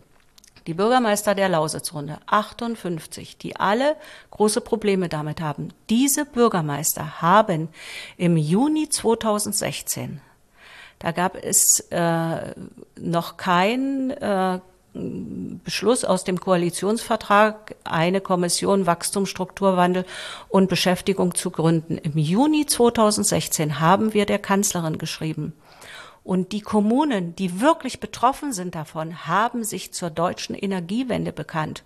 Und wir haben der Kanzlerin geschrieben, wir wollen so wie Sie, dass die deutsche Energiewende ein Erfolg wird und dass sie zum Beispiel für Europa oder für andere Länder wird. Dazu müssen aber bestimmte Dinge geschehen. Und ich bin heute noch stolz darauf, dass sich diese Gedanken, das war ein Brief von zwei DIN A4 Seiten oder zweieinhalb DIN A4 Seiten, dass sich das im Bericht der Kommission wiederfindet. Und ich bin auch stolz darauf, dass die Kommunen der Lausitzrunde im November 2018, als die Forderung aus der Kommission kam, was ist denn das Leitbild für die Lausitz? Wo wollt ihr denn hin? Was soll eure Zukunft sein? Dass die Kommunen diese Clusterstrategie vorgestellt haben. Unseren beiden Ministerpräsidenten haben wir die vorgestellt in Hoyerswerda. Und ähm, diese Clusterstrategie, die ich gerne mal zur Verfügung stellen kann, die findet sich auch im Bericht wieder und die findet sich auch im Strukturstärkungsgesetz wieder. Und deshalb bin ich der Meinung, auch den Kommunen konnte eigentlich nichts Besseres passieren, weil wir haben jetzt eine viel größere Wahrnehmung als vorher. Wer hat sich denn vorher für die Lausitz interessiert? Wir waren das Kohleloch. Wann hatten wir jemals so wie jetzt die Gelegenheit, zu zeigen, was denn sonst noch in uns steckt und dass wir durchaus Ideen jenseits der Kohle haben. Aber wir sind auch die Mahner, reißt nicht äh, alles ein. Wir haben negative Erfahrungen in der Nachwendezeit gemacht. Mhm. Aber ich äh, sehe das, was die Lausitz betrifft, was unsere 58 Kommunen betrifft, nicht so, ähm, dass wir da sozusagen in der Bedeutungslosigkeit verschwinden, sondern gerade dieses Thema, ähm, das sieht man ja auch in der Berichterstattung in den Medien, das ist schon so, dass in der Lausitz diese deutsche Energiewende, der Kohleausstieg wie unter einem Brennglas stattfindet. Jedoch, was uns heute noch ärgert, das will ich an dieser Stelle auch sagen, ist, dass äh, man unser Angebot nicht angenommen hat. Im September 2016 waren wir beim damaligen Wirtschaftsminister Sigmar Gabriel und haben ihm was das damals für eine Aufregung war. Oh, wir gehen ins Bundeswirtschaftsministerium und dann treffen wir den Bundeswirtschaftsminister. Oh Gott, oh Gott, oh Gott, heute gehen wir dort fast selbstverständlich ein äh, noch aus. Ist interessant, wie schnell, äh, wie schnell sich da etwas äh, ändert. Jedenfalls hatten wir bei diesem Besuch einen Antrag dabei, dieses Leitbild für die Lausitz zu machen. Und man hat uns einfach diesen Antrag nicht bewilligt. Man hat ihn auch nicht abgelehnt. Und jetzt sind wir eben in der Situation, dass wir jetzt, nachdem ja der Kohleausstieg beschlossen ist, irgendwie versuchen, ein Leitbild zu machen für diese Lausitz. Das kann man im Nachhinein gar nicht begreifen. Wie kann man denn so kurzsichtig sein und kann nicht die, die Chance ergreifen, dieses Angebot ergreifen, dass die Kommunen, die äh, davon betroffen sind, dieses Angebot machen. Lasst uns jetzt dieses Leitbild äh, erarbeiten, damit wir etwas vorzuweisen haben. Also mir wäre das viel lieber gewesen, ich wäre schon mit diesen Vorstellungen der Lausitz in die Beratung der Kohlekommission äh, gegangen. Und das ist etwas, das muss man sich wirklich für die, für die Zukunft mal äh, merken. Auch von unten kommen ganz gute Ideen. Und wie soll ich denn jetzt damit äh, umgehen, dass ich jetzt meine Bürger frage, ja, wie stellt ihr euch das denn vor, den Ausstieg aus der Kohle? Da sagen die zu mir, na, habt ihr doch alles äh, beschlossen. Jedoch, ähm, in Spremberg hat mich noch keiner angefeindet dafür, dass ich in der Kohlekommission war und den Finger gehoben habe für 2038. So egal war mir das auch nicht, das muss ich auch sagen. Sehr gut. Ähm Du hast gerade gesagt, das Geld ist schon alle. Wie können denn 17 Milliarden schon alle sein, die noch nicht mal bewilligt wurden? Naja, also wir erleben ja im Moment, äh, dass äh, wirklich Deutschland, die EU unter die Wirtschaft unglaublich ächzt unter dieser Corona-Krise. Das ist ja ein Schlag, den hatte auch niemand vorausgesehen. Und ähm, mein Sprachgebrauch jetzt in der Krise ist immer so, es wird wichtiger denn je sein, wirklich gute Projekte zu machen, die der Sache dienen und nicht das als Strukturwandel zu verkaufen, diese sogenannten sowieso Projekte. Ich komme immer wieder auf dieses Wasserstoffthema zurück, weil das Problem, dieses Problem der sicheren Energieversorgung in 10, 20, 30 und dann für lange, lange Zeit oder für viele, viele Jahre, das muss doch äh, gelöst werden. Und ähm, dafür wird Gel auch Geld gebraucht. Ähm, wir ringen im Moment um gute Förderbedingungen. Ähm, jede Kommune hat natürlich einen Wunschzettel mit Projekten, die sie gerne umsetzen wollen und wo man auch erwartet, dass dafür Strukturmittel zur Verfügung gestellt werden. Aber ähm, geschenktes Geld ist das eine. Wir werden es nicht so leicht geschenkt bekommen.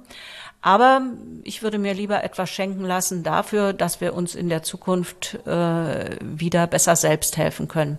Damit komme ich mal zurück an den, so ein bisschen an den Anfang unseres Gesprächs. Ich hätte noch eine Zwischenfrage. Ja? Und zwar äh, deine Kolleginnen und Kollegen in der Lausitzrunde. Hm? Du hast gerade gesagt, es gibt Wunschzettel sozusagen. Mhm. Was steht denn da so auf den Wunschzetteln drauf? Da, weil wenn man zum Beispiel Berichte in der Tagesschau oder Tagesthemen dann verfolgt, waren da so Sachen wie ein Turmbau äh, zur Überwachung an einem See und mhm. äh, Geld für ein Kinderwagenmuseum. Und dann denken mhm. sich die Bürgerinnen und Bürger natürlich, die das sehen, naja, das ist jetzt nichts, was irgendwie Strukturwandel bringt. Was steht auf den Wunschzetteln der Bürgermeisterinnen und Bürgermeister, die in der Lausitzrunde sitzen? Mal abgesehen von deinem Wasserkraftwerk. Ja, ähm, also worum, worum geht es denn? Ich komme trotzdem erstmal, mhm. müssen wir aufpassen, dass wir unseren Faden nicht verlieren.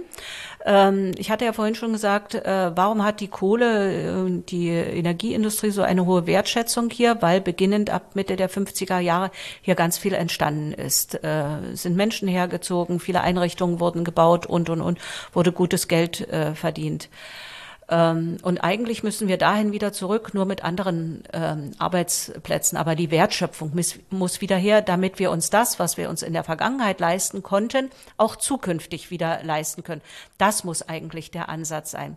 Es gibt aus allen drei Revieren, also ich habe morgen eine Videokonferenz mit meinen ähm, Bürgermeisterkollegen aus dem Rheinischen Revier und aus dem Mitteldeutschen Revier, die haben alle solche Projekte, wo wir nur mit dem Kopf schütteln äh, können. Es wurden ja dann die Sofortmittel aufgerufen. Wenn da drin steht Sandstrahlen des äh, Naumburger Domes, dann ärgert das die Mitteldeutschen ähm, genauso sehr wie uns hier wenn aus den Sofortmitteln ein Radweg durch die Liberose Heide äh, gebaut wird, dann sagen wir, das geht doch am, äh, am Thema vorbei, äh, müssten nicht andere Projekte gepusht werden. Und auch da schließt sich wieder der Kreis.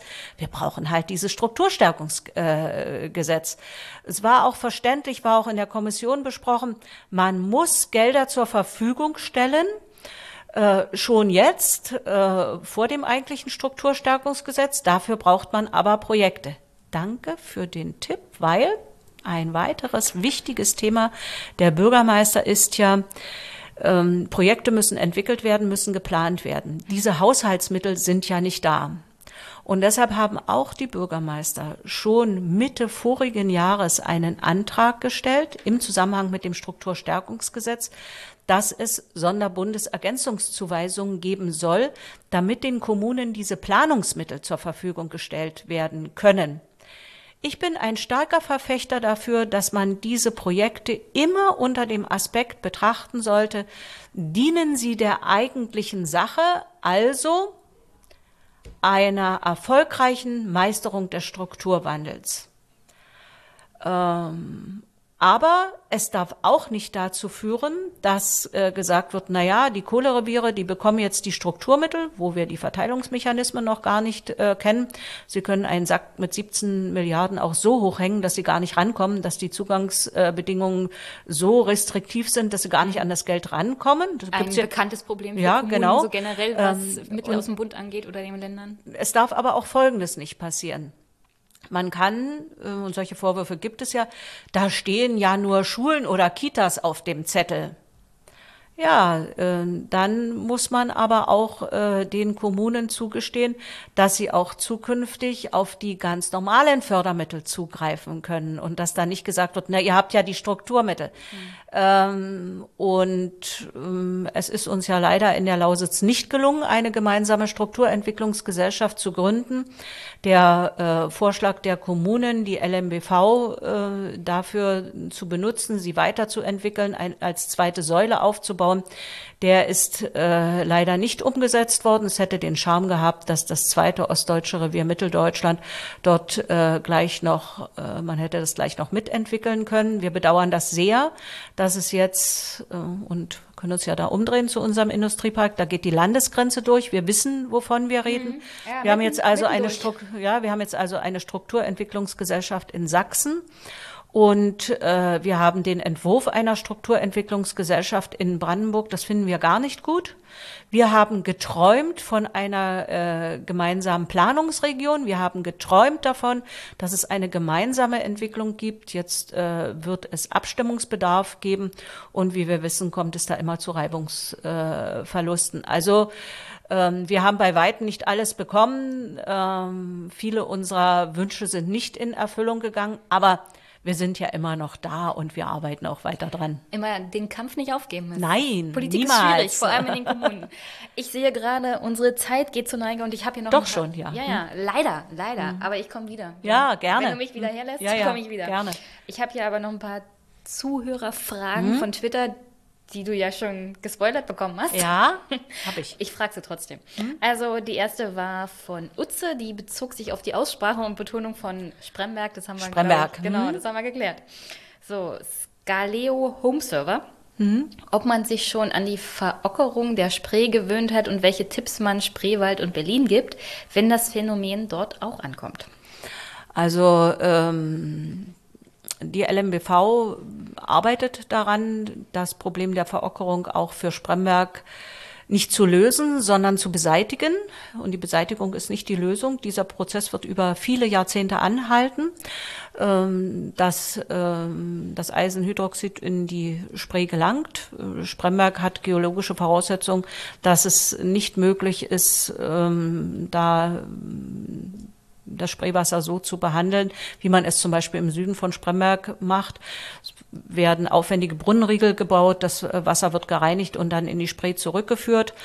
Das äh, soll dann bis zum Jahr 2022 eine Verringerung von mehr als 50 Prozent bringen. Das wird dann auch optisch sichtbar sein. Wollen wir hoffen, dass das alles so äh, kommt. Gearbeitet wird mit Hochdruck äh, daran. Das viel größere Problem, und das wird ein Problem für den Spreewald, für den Cottbuser Ostsee und für Berlin werden, was wird überhaupt mit dem Wasserhaushalt der Lausitz? Was passiert, wenn die Spree trocken fällt? Was passiert, wenn Fließe im Spreewald mhm. trocken fallen? Im vorigen Jahr war es schon so weit, dass äh, die Spree in Berlin rückwärts geflossen ist, war dann eigentlich die Havel gewesen. Ähm, das ist ein riesiges Problem. Da muss eine Lösung äh, her, denn mit der äh, Stilllegung der letzten Tage Baue werden auch diese sogenannten Sümpfungswasser nicht mehr zur Stabilisierung der, äh, der Spree zur Verfügung stehen. Auf das ganze Thema Sulfat will ich gar nicht eingehen. Auch das ist übrigens ähm, etwas, ähm, was im Zusammenhang mit diesen jetzt noch 18 Jahren äh, steht, ein Wasserhaushalt für eine so große Region ähm, so aufzustellen, dass er noch funktioniert, das ist nicht so einfach. Und die Eingriffe in die, in die Landschaft waren so gravierend, das kann man ja auch nicht mehr zurückholen. Das dauert halt Jahrzehnte, bis sich äh, dieser ursprüngliche Zustand wieder eingepegelt hat. Also es ist ein riesiges Problem. Die Verockerung, ja, das kann man technisch rausholen, das wird auch getan. Aber der eigentliche Wasserhaushalt der Lausitz und ähm, insbesondere der Spree ist ein Riesenproblem. Byrne fragt, verspürt man als Kommissionsmitglied eine besondere Verantwortung gegenüber den nachfolgenden Generationen oder stehen subjektiv die Interessen der aktuellen betroffenen Bürger im Vordergrund? Das schließt eigentlich ganz gut an deine vorherige Antwort ja. an, weil ja. du beschäftigst dich jeden Tag mit den ja, Problemen auch für die genau. zukünftigen Generationen. Definitiv alles zukunftsgewandt. Und zwar für alle, nicht nur deine eigenen Bürger. Ja, ja. Okay, ähm, wieso war, warum ist sie kein Mitglied mehr, also der Kohlekommission. Das liegt daran, dass es einen Abschluss die Arbeit, genau, gab. Die, die Arbeit ist beendet. Ja. Arbeit der Kommission beendet ist. Frank fragt, äh, fragst du sie bestimmt auch so schon, aber lass sie mal über ihre Erfahrungen mit rechtsextremen persönlichen Anfeindungen, Drohungen, Drohungen etc. erzählen. Gäbe es da etwas, was mhm. du für Erfahrungen gemacht hast? Ich habe auch gesehen, die AfD ist hier in der Kommunalwahl 2019 stärkste Kraft geworden genau. und konnte ihre sieben Plätze nicht komplett besetzen, weil sie nur genau. fünf Kandidaten hatte. Genau. Ähm, ich fange mal mit dem Positiven an. Unser ehemaliger äh, Ministerpräsident Matthias Platzek, der ja einer der Vorsitzenden äh, der Kommission war, der rief mich eines Tages an äh, und hat äh, zu mir gesagt, Christine, dass euch das gelungen ist, dass wenn es um Spremberg geht, nicht mehr zuerst um Rechte geht, sondern äh, dass es darum geht, dass ihr da Flagge zeigt im Strukturwandel, das ist doch große Klasse. Und das ist auch große Klasse, dass man das schafft, äh, nicht nur so wahrgenommen zu werden.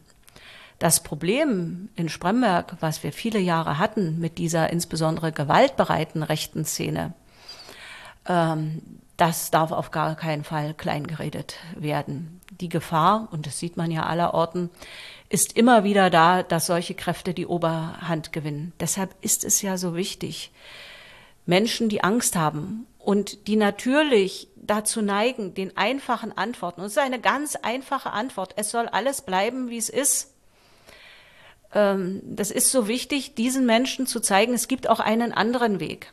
Weil, wenn sie dort ähm, in der Kohle arbeiten, immer ihr gutes Auskommen hatten, aber erlebt haben, wie viele aus ihrer Familie, die in anderen Branchen gearbeitet haben, weggezogen sind, wenn sie dann hier alleine sind und äh, Zukunftsängste haben und dann kommt jemand und sagt, wir wollen den ganzen Kohleausstieg nicht äh, und es soll alles bleiben, wie es ist. Dann ist das auch nicht verwunderlich, wenn Menschen sich daran festklammern. Deshalb ist das so eine wichtige Aufgabe, dass man äh, Wege aufzeigt, wie es anders gehen kann. Und deshalb ist das so schlecht, dass dieses Strukturstärkungsgesetz nicht kommt. Und ich verstehe das gar nicht, dass diejenigen, die ja auf viel höherer Ebene dafür Verantwortung tragen, das ist uns ja aus der Hand äh, genommen, obwohl wir mit allen, ähm, immer wieder Lausitzrunde, nicht ich alleine, Lausitzrunde. Wir waren in allen Fraktionen, auch bei der AfD, in allen Bundestagsfraktionen. Wir haben mit allen Fraktionsvorsitzenden gesprochen, auch jetzt vor der Anhörung zum Kohleausstiegsgesetz. Unermüdlich reden wir wie so eine tibetanische Gebetsmühle auf die ein und sagen, vergesst nicht, das und das und das und das muss noch gemacht werden, sonst klappt das alles nicht. Aber dass man das so lange schleifen lässt, das verstehen wir äh, nicht. Und ähm, es geht nicht nur um den Kohleausstieg, sondern es geht eigentlich für alle um den Strukturwandel. Hier in der Lausitz wird das wie in so einem Brennglas im Moment sichtbar. Aber mein Spruch ist eigentlich immer, man kann nicht von uns den totalen Wandel verlangen und alle anderen denken aber, und da meine ich auch politische Entscheidungsfindung, denken, sie können so weitermachen wie immer. Und es ist ewig diskutieren und machen und tun und dann kommen die ganzen Befindlichkeiten auf den Tisch und der hat aber noch nichts gekriegt und der muss auch noch was kriegen. Und dann passt das aber nicht mehr äh, zusammen. Dann entspricht es nicht mehr diesem Gesamtgedeck, was die Kohlekommission dann oder die Kommission Wachstum, Strukturwandel und Beschäftigung, das bin ich schon selber so, obwohl ich immer dagegen angekämpft habe, da nur Kohlekommission dazu zu sagen. Ähm, das ist nicht gut, dass das so zerredet wird. Du, du bist ja parteilose Bürgermeisterin, ja. wurdest aber von SPD und Linke unterstützt. Genau. Jetzt einmal die ganz konkrete Frage, hast du denn schon Anfeindungen von Rechtsextremen erlebt, persönlich? Ähm, zu Beginn meiner Tätigkeit als äh, Bürgermeisterin hatte ich ein, äh, einige unangenehme äh, Erlebnisse, ähm, die eher so diffus äh, waren. Ähm, in eine konkrete Bedrohung, so wie zum Beispiel meinem äh, Bürgermeisterkollegen Thorsten Pötsch, der ja nicht umsonst den Nationalpreis äh, bekommen hat, äh, ergangen ist, habe ich nicht wahrgenommen. Jedoch ähm, der Ton wird insgesamt rauer, egal äh, worum es geht. Ähm, Spremberg hat eine starke AfD-Fraktion.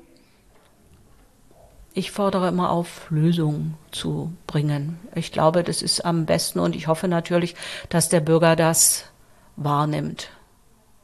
Ich habe die AfD-Fraktion zum Beispiel auch vermisst bei der Kranzniederlegung 75 Jahre äh, Befreiung vom Hitlerfaschismus und äh, Gedenken an das Ende des Zweiten Weltkrieges. Das äh, muss man sich immer vor Augen halten, wie sich bestimmte politische Parteien dann verhalten. Das lassen wir dann mal so stehen. Balljunge fragt, Sie hat ja immer wieder den Untergang der Lausitz mit dem Kohleausstieg beschworen und damit wahrscheinlich maßgeblich geholfen, dass 17 Milliarden in den kommenden Jahren dorthin fließen. Was möchte sie mit ihrem Anteil gegen die Perspektivlosigkeit in der Region tun? Darüber haben wir ja, ja haben wir lange gesprochen. gesprochen. Und ich habe nicht den Untergang beschworen, sondern ich will ja den Untergang abwenden. Mhm. Äh, ich kenne ja ähm, auch äh, Wissenschaftler, die schon sagen, man sollte ja das Gras drüber wachsen lassen. Ähm, aber das äh, wird kein Bürgermeister, egal welcher Couleur oder welcher Partei er angehört, wird das, lassen, äh, ja. wird das mit sich machen lassen. Äh, das wäre auch nicht äh, gut, weil wie gesagt, wir sind auch ein gutes Beispiel dafür, äh, wie man zukünftig mit solchen Prozessen umgehen wird. Die mhm. Menschen werden sich das sehr genau anschauen. Ja, es gibt auch andere Regionen in Deutschland, Natürlich. denen das noch bevorsteht. Natürlich. Überalterung, Abwanderung. Ja, genau. Und da ist eine Region, die das schon durchgemacht hat und vielleicht Lösungen findet, gar kein so schlechtes Beispiel. Letzte Frage. Rising Moon fragt oder sagt, mein Eindruck ist, dass die Belange der Kommunen in der Öffentlichkeit selten wahrgenommen werden. Liegt das auch an der zu schlechten Organisation ihrerseits, Städtetag etc.? Wie kann man das verbessern? Und ich glaube, Lausitzrunde ist Lausitzrunde ein gutes Gegending. Ja, Lausitzrunde ist ein gutes Gegending. Ich habe mich sehr gefreut, dass meine Bürgermeister aus dem Rheinischen und Mitteldeutschen Revier gesagt haben, so etwas wollen wir auch machen, so etwas brauchen wir. Ähm, wir sind am dichtesten dran an dem Bürger. Mein Spruch ist immer, die Menschen leben in Städten und Dörfern und nicht in Landtagen und auch nicht im Bundestag. Dann herzlichen Dank. Äh, hast du noch eine Botschaft an die Hörerinnen und Hörer? Es ist schön in der Lausitz. Hier wird etwas Großartiges äh, entstehen. Kommt uns besuchen, redet mit uns. Ähm, Aufmerksamkeit für die Lausitz ist gut. Wir sind hier keine Jammergemeinschaft, sondern wir sind im, im Aufbruch und ich freue mich auf unser nächstes Gespräch. War sehr interessant. Ich mich auch. Ich hatte noch so vieles auf dem Zettel, unter anderem Corona, aber nun dann. Jetzt ist es nur um die Kohle gegangen und den Strukturwandel, aber das ist ja auch ein Thema, das wir hier während Corona nicht vergessen genau. sollten. Ich bedanke mich recht herzlich, Christine, und wir sehen uns und hören uns vielleicht bald wieder. Tschüss. Würde mich freuen. Tschüss.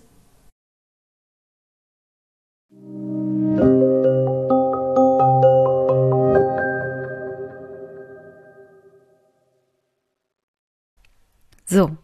Und das nächste Gespräch möchte ich euch auch nicht vorenthalten. Das hatte ich mit Franziska Heinisch schon vor einer Weile geführt, zu Ostern tatsächlich und bin immer nicht dazu gekommen, das in dem Podcast mit einzubauen. Das kommt immer davon, wenn man Sachen vor sich herschiebt.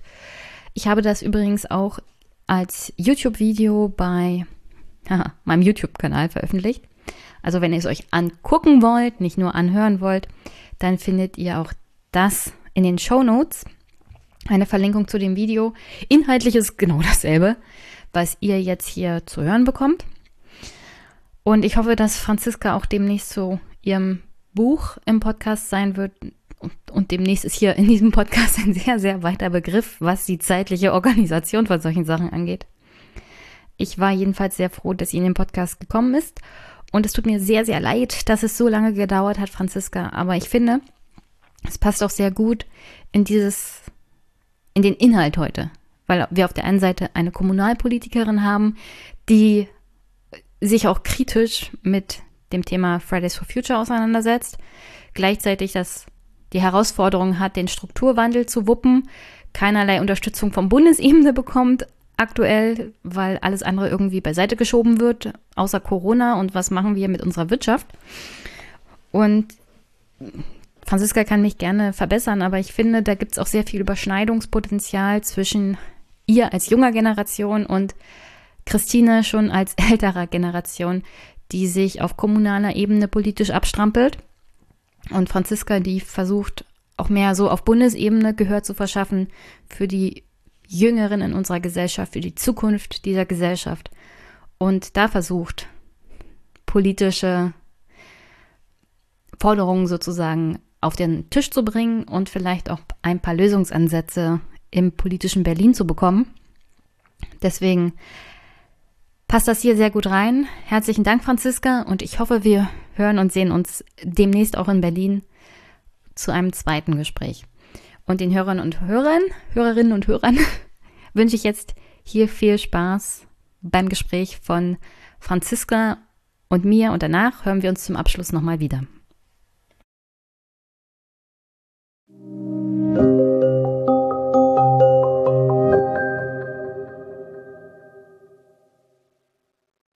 Los. Gerne. Uff. Ostermontag und der zweite Podcast heute, aber diesmal ein Mission-Podcast und ich habe einen Gast oder eine Gästin. Uh, hi Franziska. Hallo, freut mich. Wie geht's dir denn? Mir geht's ganz gut. Ähm, ich fühle mich ein bisschen, als wäre ich im Urlaub gewesen an diesem Osterwochenende, obwohl man ja eigentlich die ganze Zeit nur zu Hause ist. Ich weiß auch nicht, aber es ist ganz gut. Ich hoffe bei dir auch. Äh, bei mir auch. Äh, ich habe ja leider keine wirkliche Quarantäne. Ich, ich arbeite im öffentlichen Dienst und wir müssen weiter voll durchpowern. Mhm. Aber ich hatte mir jetzt vier Tage Urlaub genommen vor Ostern und hatte eine sehr schöne, erholsame Zeit. War sogar zu Hause bei der Familie. Oh, sehr gut. Aber meine Eltern sind schon im Risikoalter und das wirkt sich dann insoweit aus, indem sie sagen, geh dir erstmal die Hände waschen und desinfizieren und dann kannst du uns begrüßen. Ah, das ja, war dann auch, auch gewöhnungsbedürftig. Mhm. Wir haben aber uns das letzte Mal gesehen im Basecamp bei der Podiumsdiskussion über Helden. Und äh, da, da, hatte ich dich schon gefragt, ob du nicht mal in meinem Podcom Podcast kommen möchtest, wegen deinem Buch. Aber ich dachte, nutze ich mal die Corona-Krise und verpflichte dich gleich noch ein zweites Mal. Ja, auf jeden Fall. Aber magst du dich erstmal so meinen Hörerinnen und Hörern und den Zuschauern kurz vorstellen, weil nicht alle, habe ich festgestellt, gucken jung und naiv von meinen Hörern. Deswegen kann ich das nicht mehr voraussetzen. ja, gerne. Ähm, also ich bin Franziska, Franziska Heine, ich bin 20 Jahre alt.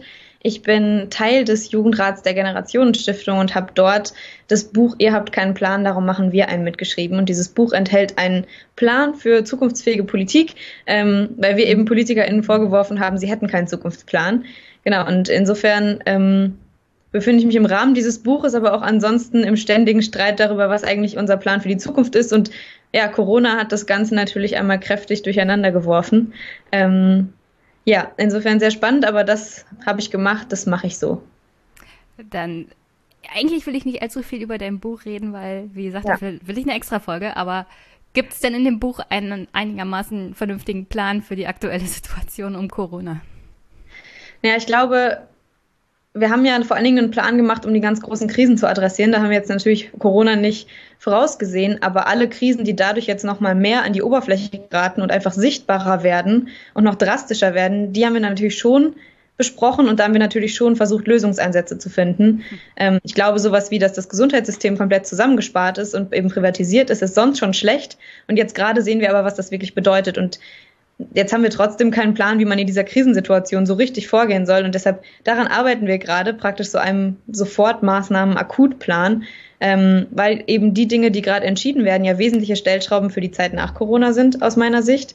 Also wer erhält welche Hilfen und warum, zu welchen Bedingungen und so. Ähm, ich glaube, da muss Zivilgesellschaft mitsprechen und da müssen auch wir mitsprechen, damit wir dann unseren ganzheitlichen Plan überhaupt äh, schaffen oder annähernd umsetzen können weil unsere Gesellschaft hoffentlich nach Corona kein Trümmerfeld ist, was wir hinterlassen, weil wir irgendwie Millionen Menschen in ihre Existenz vergessen haben. Hm.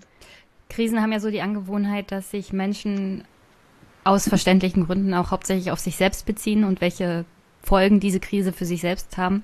Deswegen erstmal die Frage an dich, inwieweit äh, betrifft dich die Corona-Krise aktuell? Also wie musstest du dein Leben umstellen?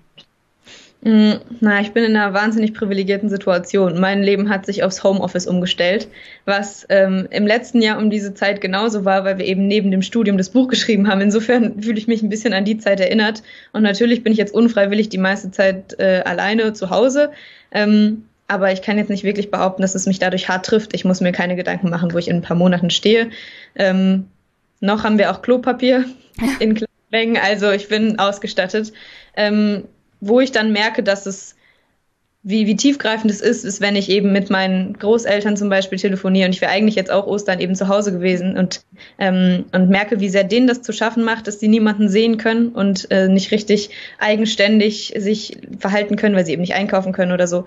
Ähm, und wenn sie sagen, dass äh, sie das Ganze gerade gruseliger finden als den Krieg, den sie als Kinder erlebt haben, äh, dann trifft es mich echt ins Markt und ähm, ja, ich habe einen Schauer auf dem Rücken, aber das sind dann eben so die Dinge, wo es mich einfach peripher betrifft und wo ich mir, wo ich Angst habe und mir Sorgen mache, aber ich selbst bin in einer ganz, ganz guten Lage da, auf jeden Fall. Ja, das ist schon eigentlich erschreckend, wie sehr dieses Virus uns dazu zwingt, alleine zu sein, weil die Kriegserfahrung, da warst du selbst als Kind nie alleine. Es gab immer jemanden um dich herum, Familie, Bekannte, Freunde, Leute, die mit dir zusammen geflüchtet sind. Also da war ja man nie wirklich alleine auf sich gestellt. Und insofern kann, kann ich mir vorstellen, dass es gerade, wenn man tatsächlich zu Hause eingesperrt ist, noch beängstigender für einen ist. Ja, Ah, bevor ich zu meinen anderen Fragen komme und weil es ja um die Planung der Zukunft geht, kennst du denn den Wirtschaftsrat? Ja. Die behaupten ja von sich, die Stimme der sozialen Marktwirtschaft zu sein. Sind ja. aber eigentlich, ja, ja, sind aber eigentlich ein CDU-Organ und haben am 17. März auf Twitter Folgendes geschrieben, ich zitiere mal. Mhm. Gute Nachrichten in schlechten Zeiten. Deutschlands CO2-Ausstoß geht zurück. Und noch eine gute Nachricht. Klimaschutz funktioniert am besten mit marktwirtschaftlichen Instrumenten. Also äh, wollen wir der CDU mal erklären, wie das mit dem CO2-Ausstoß aktuell funktioniert? Nämlich, dass alle Menschen zu Hause bleiben und die Wirtschaft baden geht und dass sie das vielleicht nicht besonders gut finden sollten. Ja, ich bin gespannt, ob Sie es jetzt zu diesem Zeitpunkt noch genauso sagen würden und sagen würden, dass der Markt es gerade super macht. Ähm, ja, erstens, ja, okay, es ist zwei Wochen her. Okay. Genau, und zweitens das, das Klima irgendwie äh, zu regeln. Ähm, ich glaube eigentlich, es sollte für die CDU, CDU doch jetzt ein ordentlicher Antrieb sein, ähm, Klimaschutzmaßnahmen so früh und vernünftig umzusetzen jetzt noch, dass wir nicht in ein paar Jahren gezwungen sind, auf diese Art und Weise, wie wir es gerade tun, mit auf die Krise zu reagieren. Irgendwie ne, ist wahrscheinlich eigentlich der, Gegenseit der gegensätzliche Handlungsimpuls, den sie aus ihrer Analyse ziehen sollten. Aber gut, ist das ist ja nicht das Einzige, wo die CDU manchmal daneben greift. Ja, ich meine, das ist schon erstaunlich. Also wir beobachten natürlich weltweit, dass der CO2-Ausstoß tatsächlich zurückgeht. Auch Schadstoffe werden weniger ausgestoßen. Super schöner blauer Himmel. Die Lagunen in äh, Venedig sind super mhm. blau. Man sieht wieder Fische. Also äh, daran sieht man eigentlich, inwieweit der Mensch die Natur äh, auch zerstört bzw. beeinflusst und wie schnell die Natur eigentlich sich erholen kann, um ehrlich zu sein, das ist überraschend. Aber dass das dann damit verknüpft wird, zu sagen, also wir brauchen gar keinen Klimaschutz, weil CO2-Ausstoß ist doch super gering gerade. Wozu müssen wir uns darüber Gedanken machen? Das ist schon sehr perfide.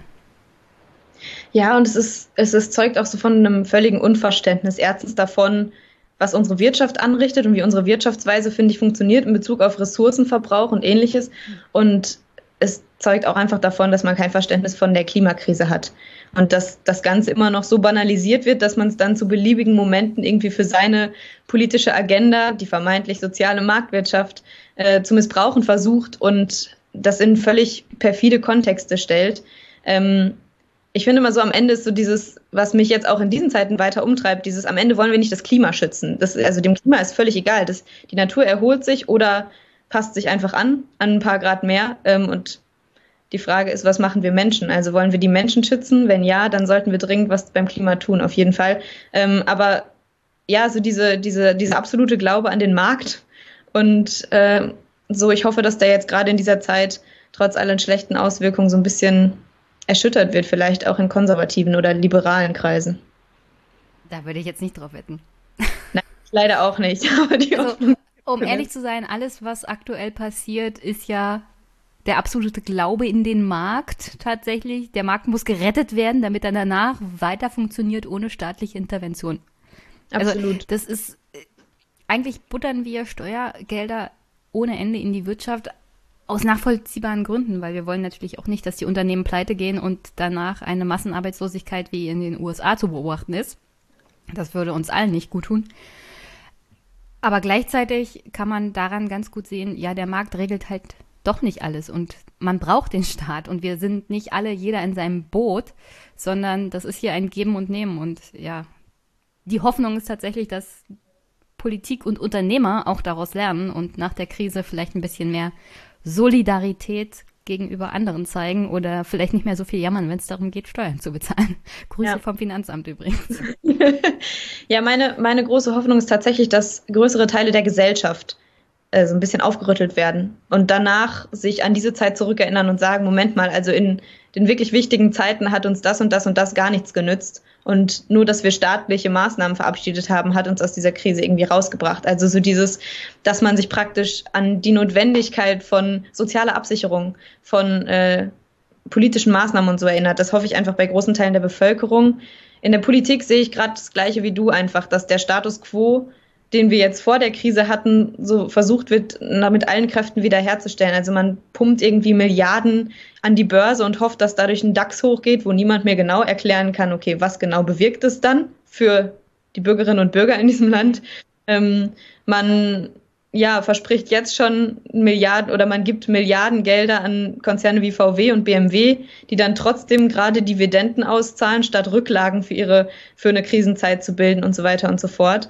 Ähm, das macht mir nicht Hoffnung, dass die politischen Entscheidungen in eine richtige Richtung gehen und deshalb glaube ich, muss die Zivilgesellschaft umso lauter werden und praktisch dem Ganzen ja, eine andere Vorstellung von Krisenbewältigung und von einem Weg aus der Krise und einer Welt nach der Krise vielleicht entgegensetzen versuche gerade auf Twitter das zu finden, aber ich glaube, ARD oder ZDF haben gerade vor zwei Stunden eine Meldung rausgegeben, dass es. Ah, hier ist es. ARD Tagesschau. Die Automobilhersteller Volkswagen und BMW schlagen staatliche Anreize für Autokäufer vor, um die Corona-Krise zu überwinden. Ja, Klasse. Ja. Das ist auf jeden Fall das, was wir brauchen. Ja, also, und vor ein paar Wochen kam dann ja, ich glaube, gab es eine Meldung vom Daimler Finanzchef oder so, wo er sagte, naja, wir rechnen nur noch mit einem Bruchteil der, der, der Gewinne im ersten Quartal, deshalb brauchen wir Hilfsgelder. Wo meine laienhafte Vorstellung dann ist, okay, wenn ich Gewinne mache, warum brauche ich dann Hilfsgelder? Weil dann muss ja mein Laden weiterhin laufen. Ne? Also so diese, da, da bricht, also da kommt gerade ganz viel zum Vorschein, was sonst nicht so, nicht so offen liegt, finde ich, für ganz viele Menschen. Ähm, und es ist eben so dieses, naja, ähm, man sieht so ein bisschen, welche Rolle große Konzerne unter Umständen einnehmen. Und ähm, dann diese Mail, als diese Meldung kam, H&M und Adidas versuchen jetzt erstmal keine Miete zu zahlen und dann von vielen PolitikerInnen die äh, der Vorwurf kam, das sei unsolidarisch, dachte ich so ein bisschen so, ach so, ist das jetzt eine Überraschung, dass diese Konzerne unsolidarisch handeln? Ähm, ich meine, vielleicht in Deutschland ist es nicht so sichtbar, aber wenn man dann nach Bangladesch oder so in große Fabriken guckt, dann äh, erwarte ich nicht ausgerechnet H&M die große äh, Solidarität und halte sie nicht für die großen Wohltäter der Gesellschaft eigentlich. Und ähm, dass da so eine Überraschung teilweise drauf folgt, ähm, finde ich echt Wahnsinn. Ja, aber gerade in den asiatischen Ländern, wo diese ganze Billigarbeit gemacht wird, was ähm, Textilien angeht, C&A hat ja zum Beispiel Aufträge storniert und das ist für die Näherinnen in Bangladesch selbst unter den Bedingungen und für den Lohn, den sie arbeiten, eine absolute Katastrophe, weil sie ins absolute Nichts fallen werden. Ja, ja, absolut. Und gleichzeitig können wir das ja nicht als Begründung verwenden dafür, dass immer weiter unmenschliche Arbeitsbedingungen aufrechterhalten werden. Ne? Und dann ist so ein bisschen für mich immer die Frage, wie, ja, wie geht dieser Übergang? Also ich glaube zum Beispiel, indem man ähm, sich zum Beispiel um eine Finanz äh, Gesamtkonzernsteuer kümmern würde, wäre das ist nur ein ganz kleiner Schritt, aber wäre ein wichtiger Schritt getan, dass eben Konzerne einmal Steuern zahlen praktisch auf ihren gesamten Herstellungs- und Liefer- und Verkaufsweg und das dann anteilig an Geldern runtergebrochen wird auf die jeweiligen Posten, ähm, zum Beispiel Herstellung, ähm, so und so viel in zum Beispiel Südostasien, dann müssen auch so und so viel, an, so, also ein genauso großer Anteil der Steuergelder eigentlich an diese Region gehen und an Länder in diesen Regionen und dort, wo die Menschen beschäftigt sind, damit dort eben überhaupt Infrastruktur geschaffen werden kann und so.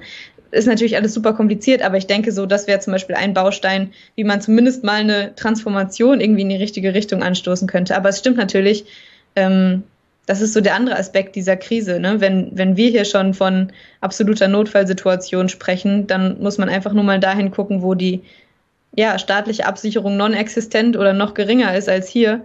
Ähm, und dann trifft es Menschen einfach noch viel härter. Ja, und wir müssen noch nicht mal weit gucken. Ich meine, eins der industrialisierten Länder, Amerika, da, also da fehlen mir eigentlich die Worte, was so darüber berichtet wird und was so hochkommt bezüglich der schwarzen Bevölkerung dort, die ja von Corona noch massiver betroffen ist als andere. Generell kann man sagen, dass gerade in Amerika, weil es ja keine allgemeine Krankenversicherung gibt, sondern die Krankenversicherung an deinem Job hängt und viele Leute verlieren jetzt gerade ihren Arbeitsplatz, weswegen sie die Krankenversicherung verlieren.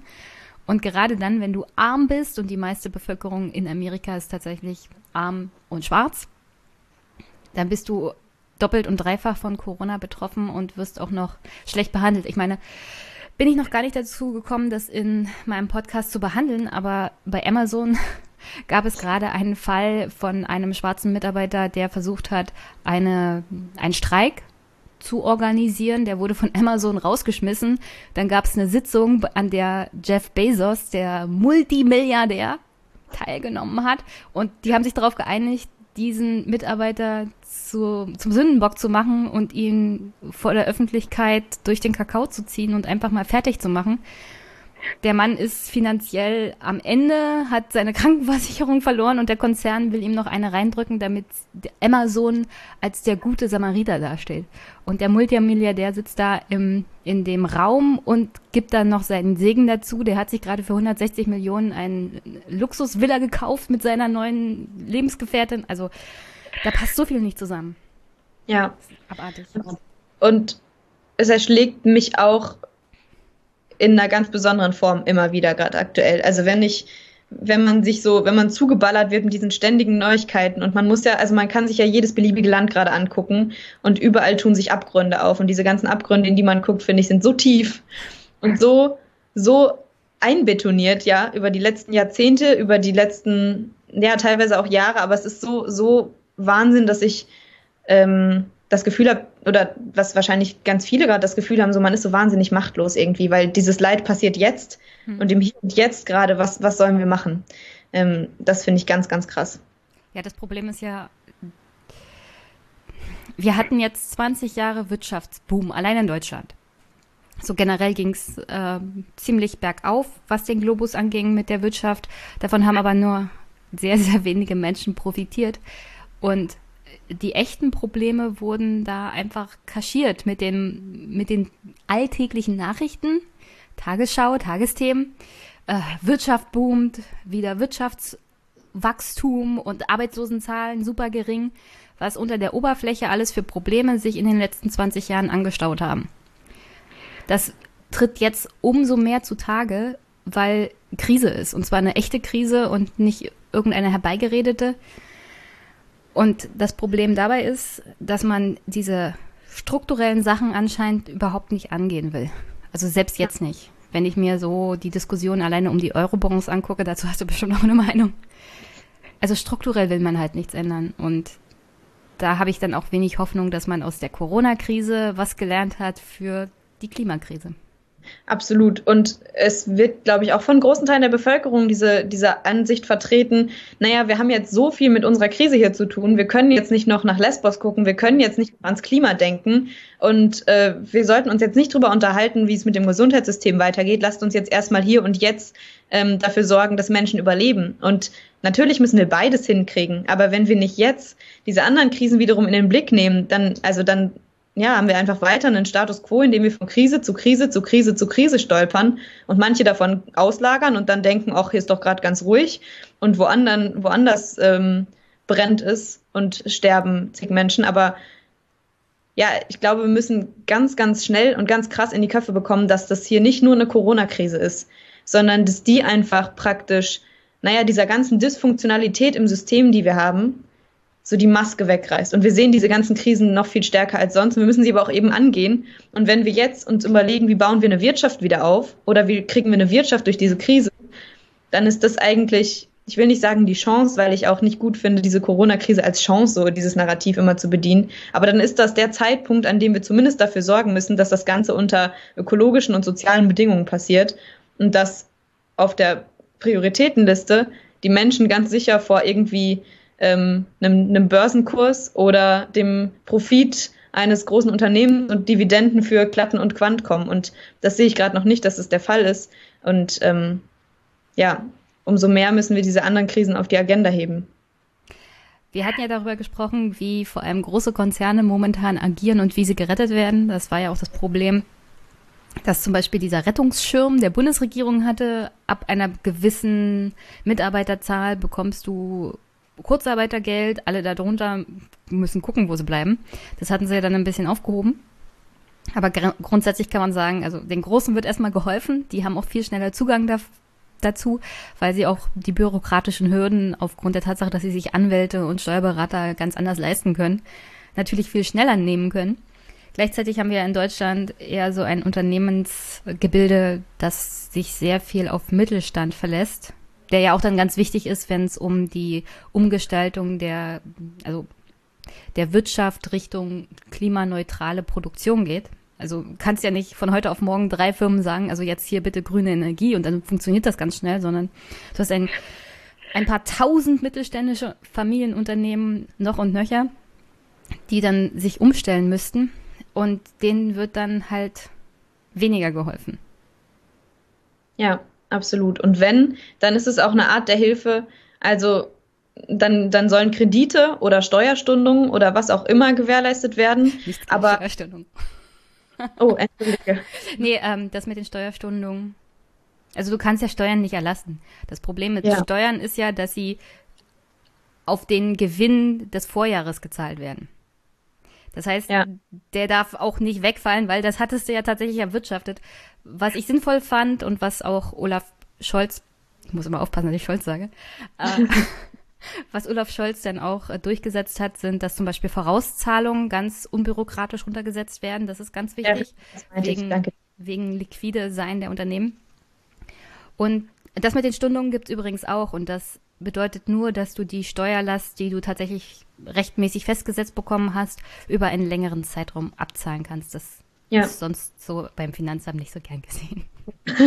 Aber jetzt, jetzt geht es. Jetzt geht es. Ja, naja, was ich meine mit, mit der Art der Hilfe ist so dieses, naja, Unternehmen brauchen jetzt auch einfach eine bedingungslose Unterstützung. Zumindest die, die eben nicht einfach mal ebenso über Milliarden eigentlich abgesichert sind und riesig, riesig sind, sondern ne, das ist so ein bisschen, naja, das fängt, das ist dann nicht das klassische Unternehmen, wie man es jetzt denken würde, aber es fängt ja im klassischen Gewerbe einfach an.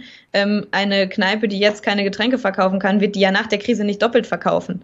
Ne? So, und äh, da hilft es jetzt auch nicht unbedingt nur, wenn dann die Miete nicht gezahlt werden muss, auch wenn das schon ein Riesenbeitrag mal wäre oder eine Riesenunterstützung, sondern da hängen ja auch Menschen dran, deren Lohn äh, von Gewerbe abhängig ist. Ne? Das gleiche ist eben bei kleinen und mittelständischen Unternehmen und da frage ich mich, warum können wir die einzelnen Menschen, selbstständige FreiberuflerInnen, die kleinen und mittelständischen Unternehmen nicht bedingungslos unterstützen und praktisch uns überlegen, okay, von wem muss die Unterstützung solidarisch für sowas kommen, dann sind wir bei so Themen wie einer Vermögensabgabe, Vermögenssteuer und dem ganzen Quatsch. Ähm, eigentlich nicht so Quatsch. ähm, und dann sind wir, aber, dass, dass wir hauptsächlich darüber reden, oh Gott, wie kommen die großen Konzerne wie VW und Daimler durch die Krise, äh, finde ich schon Wahnsinn. Mhm. Und ich weiß, also ich, ich kann mir nicht vorstellen, und das ist so ein bisschen das, ich habe nicht den Überblick, was für, was für Ausmaße das haben wird. Und ich glaube aber, dass diese Ausmaße massiv unterschätzt werden, wenn praktisch der Mittelstand zusammenbricht. Weil dann ist diese gesamte Grundversorgung, von der wir so schön sprechen, ähm, die bricht weg. Ja, also dann ist das Rückgrat der deutschen Wirtschaft tatsächlich gebrochen und das kommt dann auch nicht wieder. Und dann hast du ein, ein sagen wir mal, ein Szenario wie 1929 und das wünschen wir uns, glaube ich, nicht, wenn wir daran denken, welche Folgen es hatte. Ja, ich glaube, das Forbes Magazine hat schon ähm, praktisch die ersten, die ersten Analysen gemacht. Vergleich 1929 und jetzt und wie, oh. viel, wie viel schlimmer das jetzt ist. Und ich fand es ähm, fand es beängstigend. Und es ging dann, sie haben praktisch prognostiziert, dass insofern auf diese Krise eine Art Revolution folgen muss, weil man gar nicht anders rauskommt. Aber es ist natürlich, also weiß jetzt nicht, ob diese Schlussfolgerung dann unmittelbar stimmt, aber dass es, dass dieser Vergleich hergestellt wird und praktisch alle Zahlen, die wir jetzt schon haben von dieser Krise, so viel drastischer und schlimmer noch sind, ähm, finde ich, ist, ist Wahnsinn. Wirklich. Vielleicht, und ja? Entschuldigung. Vielleicht kannst du mir den Link zu dem Forbes-Artikel schicken, weil das klingt sehr, sehr spannend. Greife ich gerne ja, auf. Das, das mache ich gerne. Ich schreibe das einmal auf. Ähm, ich glaube vor allen Dingen, dass es wird politisch so getan, als könnte man, wenn der Mittelstand einmal zusammengebrochen ist, den praktisch politisch irgendwie wieder aufpäppeln. Hm. Ähm, es mag sein, dass das geht, wenn man einige wenige Adressen hat, wo man hingehen müsste und sagen müsste, so, wir helfen euch jetzt mal. Aber in dieser Größenordnung, von der man da spricht, äh, ist das ja einfach nicht möglich. Es lässt sich politisch nicht überschauen. Das heißt, man müsste doch jetzt gerade alles daran setzen, dass es gar nicht erst zusammenfällt, äh, bevor man dann irgendwie versucht, den Trümmerhaufen zusammenzukehren und irgendwie wieder ein halbwegs starkes Fundament draus zu bauen. Ähm, ich glaube, das ist so eine Mischung aus, naja, politischer Überschätzung und Unterschätzung, die ganz gefährlich ist. Ja, das Problem ist ja auch, oh, da sage ich immer wieder, ich brauche ein neues Wort für Problem. Die Herausforderung. Dornige die, Chance ja. würden manche sagen. Nee, nee, nichts mit Chancen hier bei der Corona-Krise. Die Herausforderung für die mittelständischen Unternehmen ist ja auch, sie können diese Kredite von der KfW bekommen, aber die würden nur zu 90 Prozent vom Staat tatsächlich garantiert. Und schon diese 10 Prozent ist für manche Unternehmen ein, ein No-Go. Die Banken sagen, hm, da müssen wir jetzt erstmal prüfen, sind sie denn kreditwürdig oder so. Und das verhindert natürlich den Cashflow, den diese Unternehmen unbedingt brauchen. Und solange wie diese Prüfung läuft, haben sie kein Geld und dann sind sie innerhalb von sechs Wochen pleite. Und dann sind die Arbeitsplätze weg und das war's dann für diese Unternehmen. Was sagst du, was wären die Alternativen praktisch, wie man jetzt politisch vorgehen müsste? Also theoretisch hätte der Staat gleich die 100 Prozent gewähren müssen. Dann bekommen diese Unternehmen auch den entsprechenden Kredit, nehme ich ganz stark an, von der Bank viel schneller, weil wenn du nicht in 10% Eigenrisiko gehen musst als Bank, dann sagst du, na klar, mache ich hier, nimmst du das Geld. Der Staat ist ein zuverlässiger Geldgeber, da brauche ich keine Sorgen haben. Und das Risiko für, also wenn ich mir angucke, wie viel Geld Olaf Scholz rausgehauen hat, wie viel Geld da momentan einfach mal in der Pipeline ist, dann ist dieses Risiko, das man da tragen müsste als deutscher Staat, wenn es hauptsächlich um die mittelständischen Unternehmen geht. Nicht um die großen Konzerne, sondern um die mittelständischen Unternehmen. Äh, ich denke mal tragbar. Und ich verstehe ja. nicht, warum man das nicht gleich gemacht hat, beziehungsweise nicht schon längst nachjustiert hat, weil das ist wirklich, das ist wirklich so ein Knackpunkt, wo ich sagen könnte, also wenn sie das nicht in den Griff bekommen, dann gehen uns hier tatsächlich einige Unternehmer flöten und die Arbeitsplätze kriegst du halt dann auch nicht wieder. Ja. Naja, und, und was ist die, was ist die, was ist das politische Ziel dahinter, das nicht zu machen? Was, womit wird da spekuliert? Dass es schon irgendwie gut gehen wird? Also ist das praktisch die Hoffnung, weil ich weiß nicht, ob ich mich auf diese Hoffnung in einer Krisensituation seitens des Staats verlassen möchte. Ähm, ja, also ich, da, die politische Motivation dahinter ist mir die, ist mir selten klar aktuell bei sowas irgendwie. Ich weiß nicht, was die Motivation ist ich unterstelle ja immer, dass sie vielleicht nicht weit genug blicken, um zu verstehen, dass eine Spar, also eine, eine Volksbank, Raiffeisenbank oder Sparkasse hier irgendwo in der Kommune sich diese 10 Prozent halt nicht leisten kann, beziehungsweise dieses Risiko nicht eingehen möchte und dass sie das vielleicht nicht ganz so durchblicken. Oder dass sie sagen wollen im Wahlkampf, also, naja, wir haben nicht 100 Prozent gegeben, sondern nur 90 Prozent. Also ein bisschen Eigenrisiko am Markt ist hier noch notwendig ich weiß es nicht. Also ich gehe immer auf das Negative und sage, sie haben einfach den Überblick darüber nicht, wie es in der realen Welt ist. Was auch nicht beruhigender wäre, auf jeden Fall. Nee, nee. Aber beide Varianten wären echt schlecht. Aber mhm. es muss ja eine Motivation geben, zu sagen, also wir geben 90, aber nicht 100. Also wenn du schon 90 gibst, dann, dann gib doch gleich 100% Risikoübernahme. Meine Güte. Verstehe ich einfach nicht. Ja. Aber kommen wir mal zurück zu unserem Lieblingswirtschaftsrat. Was würdest du denn sagen, was ist soziale Marktwirtschaft?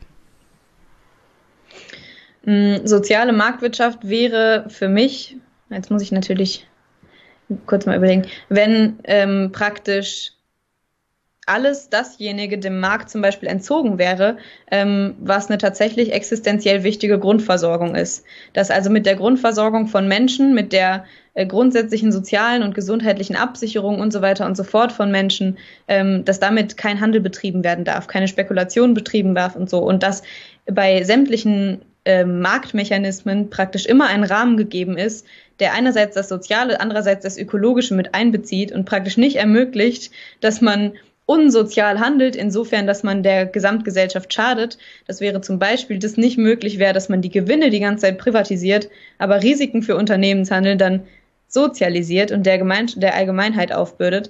Also all diese Dinge. Das wäre ganz kurz gesagt für mich, dass es Rahmenbedingungen gibt, die dafür sorgen, dass sich der Markt in einem sozial-ökologischen Umfeld befindet und ähm, es praktisch immer diese Kontrolle gibt und dieses oberste Primat einer ja, Gesellschaft und der Politik ähm, Kontrolle, demokratische Kontrolle über den Markt zu haben und nicht praktisch irgendwelchen Spekulationen und dem freien Markt und dem Handel ständig hinterherzulaufen, weil er ständig was macht, was man eigentlich überhaupt so gar nicht will. Bevor ich gleich eine Anschlussfrage stelle, glaubst du, also so zwischengerätscht, glaubst du, Christian Lindner hat gerade eine gute Zeit?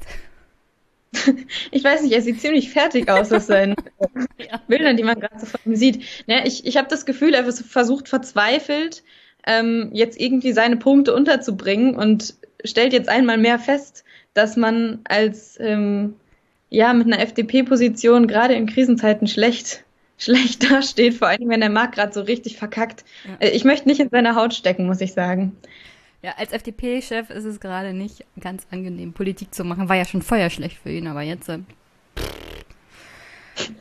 Denkst du, dass eine Organisation, die gegen Eurobonds ist, gegen Grundrente, aber für den Hinweis auf Solidarität und Soforthilfen für Unternehmen und auch für Tracking und vor allem für den Zugriff auf Informationen auf Kreditkarten der Deutschen eine Stimme der sozialen Marktwirtschaft ist? Weil das, das ist alles das, was der CDU-Wirtschaftsrat so betreibt. Ja, nein, das, das glaube ich nicht.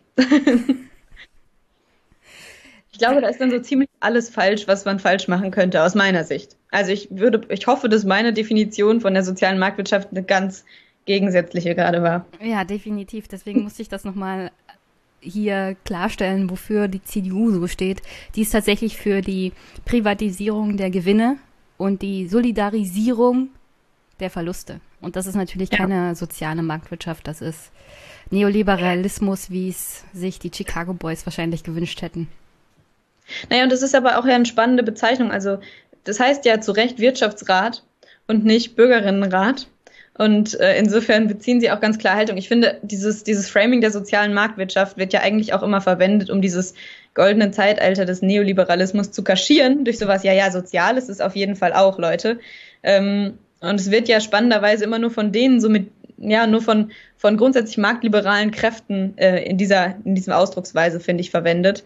Ähm, immer wenn es praktisch darum geht, dem Markt weitere Befugnisse zu geben und weitere Freiheiten. Ähm, und dann aber zu verteidigen, dass wir ja definitiv genug Soziales im Markt haben äh, und uns darüber mal gar keine Gedanken machen sollen. Na, ich, ich habe ja gar nichts dagegen, wenn Sie sagen, der Markt regelt das. Nur das Problem ist, Sie wollen halt die Folgen davon nicht tragen, wenn der Markt das mal regelt, insofern das Unternehmen tatsächlich pleite gehen. Dann muss ja. immer der Staat und der Steuerzahler einspringen.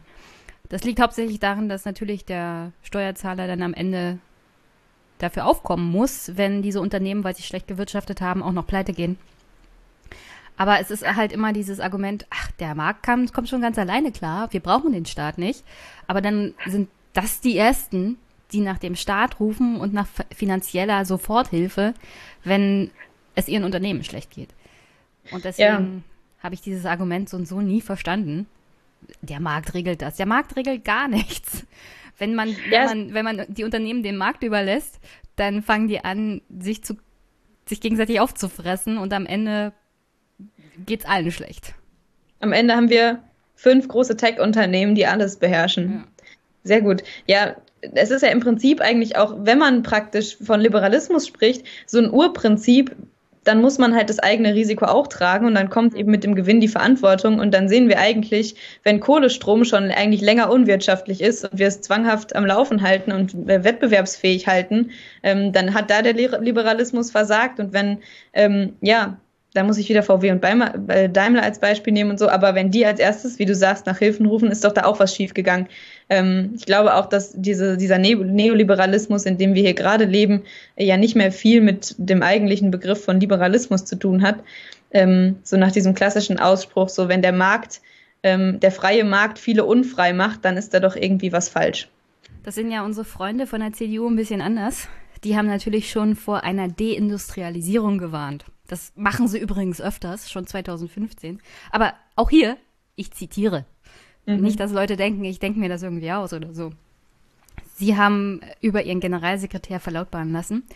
Um schwerwiegende Folgen der Corona-Krise für die deutsche Wirtschaft abzufedern, fordern Teile der CDU eine zeitliche Streckung der klimapolitischen Zielvorgaben. Durch einen Sonderweg in der Klima- und Energiepolitik drohen Deutschland, droht Deutschland eine Deindustrialisierung. Also ja. bitte Klimaziele jetzt hinten anstellen, wir müssen unsere Wirtschaft retten. Ja. Das meine ich, meinte ich am Anfang mit, da hat jemand nicht begriffen, wie die Klimakrise funktioniert. Als könnte man die in irgendeiner Form vertagen. Ja, das Klima hat kein Corona. Ja. Äh, vielleicht auch ganz gut. Soweit ich weiß, ist die Erde sehr alt. Fällt definitiv in die Gruppe der Vorgeschädigten auf mehrere Art und Weise. Alter, Vorerkrankungen durch Menschen und so. Könnte schwierig werden für die arme Erde. Ganz gut, dass es kein Corona Mal hat. Ich bleibe zu Hause. uh, oh. Äh, denkst du, dass die Klima, also na, das, das haben wir ja dann insofern schon geklärt, ob die Klimakrise und die Corona-Krise irgendwie Gemeinsamkeiten oder Unterschiede hat. Also das hast du ja eigentlich schon angesprochen. Das schneide ich am besten nachher raus. Ja, es gibt ansonsten einen wesentlichen Unterschied. Ne? Mhm. Ähm, diese Corona-Krise ist für alle Leute so wahnsinnig konkret und deshalb sind alle bereit zu handeln, weil ich selbst könnte mich ja anstecken. Und jeder weiß, wenn ich krank bin, dann ist das grundsätzlich unschön. Und wenn ich erstens dann noch nicht weiß, wie der Krankheitsverlauf des Ganzen sein wird bei mir, ist es noch unschöner. Ähm, bei der Klimakrise fühlt es sich ja nicht so an, als würden wir persönlich getroffen. Und es stimmt ja in vielfacher Hinsicht auch insofern, dass äh, wir in Deutschland ja nicht damit zu kämpfen haben werden, dass äh, unsere, dass Berlin plötzlich überschwemmt ist oder so. Ähm, also dass die Folgen, die wir selbst hier haben werden, schlimm genug sein werden, das ist klar, aber es ist so abstrakt, dass es scheinbar nicht vorstellbar ist, dass, es diese, dass diese Krise bewältigt werden muss und dass die angegangen werden muss. Und äh, ich glaube, das ist der wesentliche Unterschied. Und das ist vielleicht aber dann, naja, ein Learning, was man mitnehmen kann. Oder vielleicht vielleicht ein Bewusstsein für Krisensituationen, was man mitnehmen kann. Ja, weil Corona tatsächlich sofort für Konsequenzen sorgt. Die Klimakrise erst in 50 Jahren. Und was muss ich mich mit etwas beschäftigen, was erst in 50 Jahren vielleicht meine Enkel oder Urenkel trifft? Eben. Das ist natürlich ein großer Unterschied. Was würdest du sagen, was hat dich in den letzten Wochen so überrascht? Es hat mich tatsächlich überrascht, wie schnell sich so ein Land runterfahren lässt. Und ähm, wie schnell tatsächlich Handeln möglich ist. Nicht im Sinne dieses, oh, Corona zeigt, wie man in einer Krisensituation handeln kann, weil das ja jetzt gerade kein wünschenswerter Zustand ist. Aber ich hätte nicht gedacht, dass das so schnell geht. Und was mich auch überrascht ist, ähm, wie schnell sich so ein neues Normal bildet.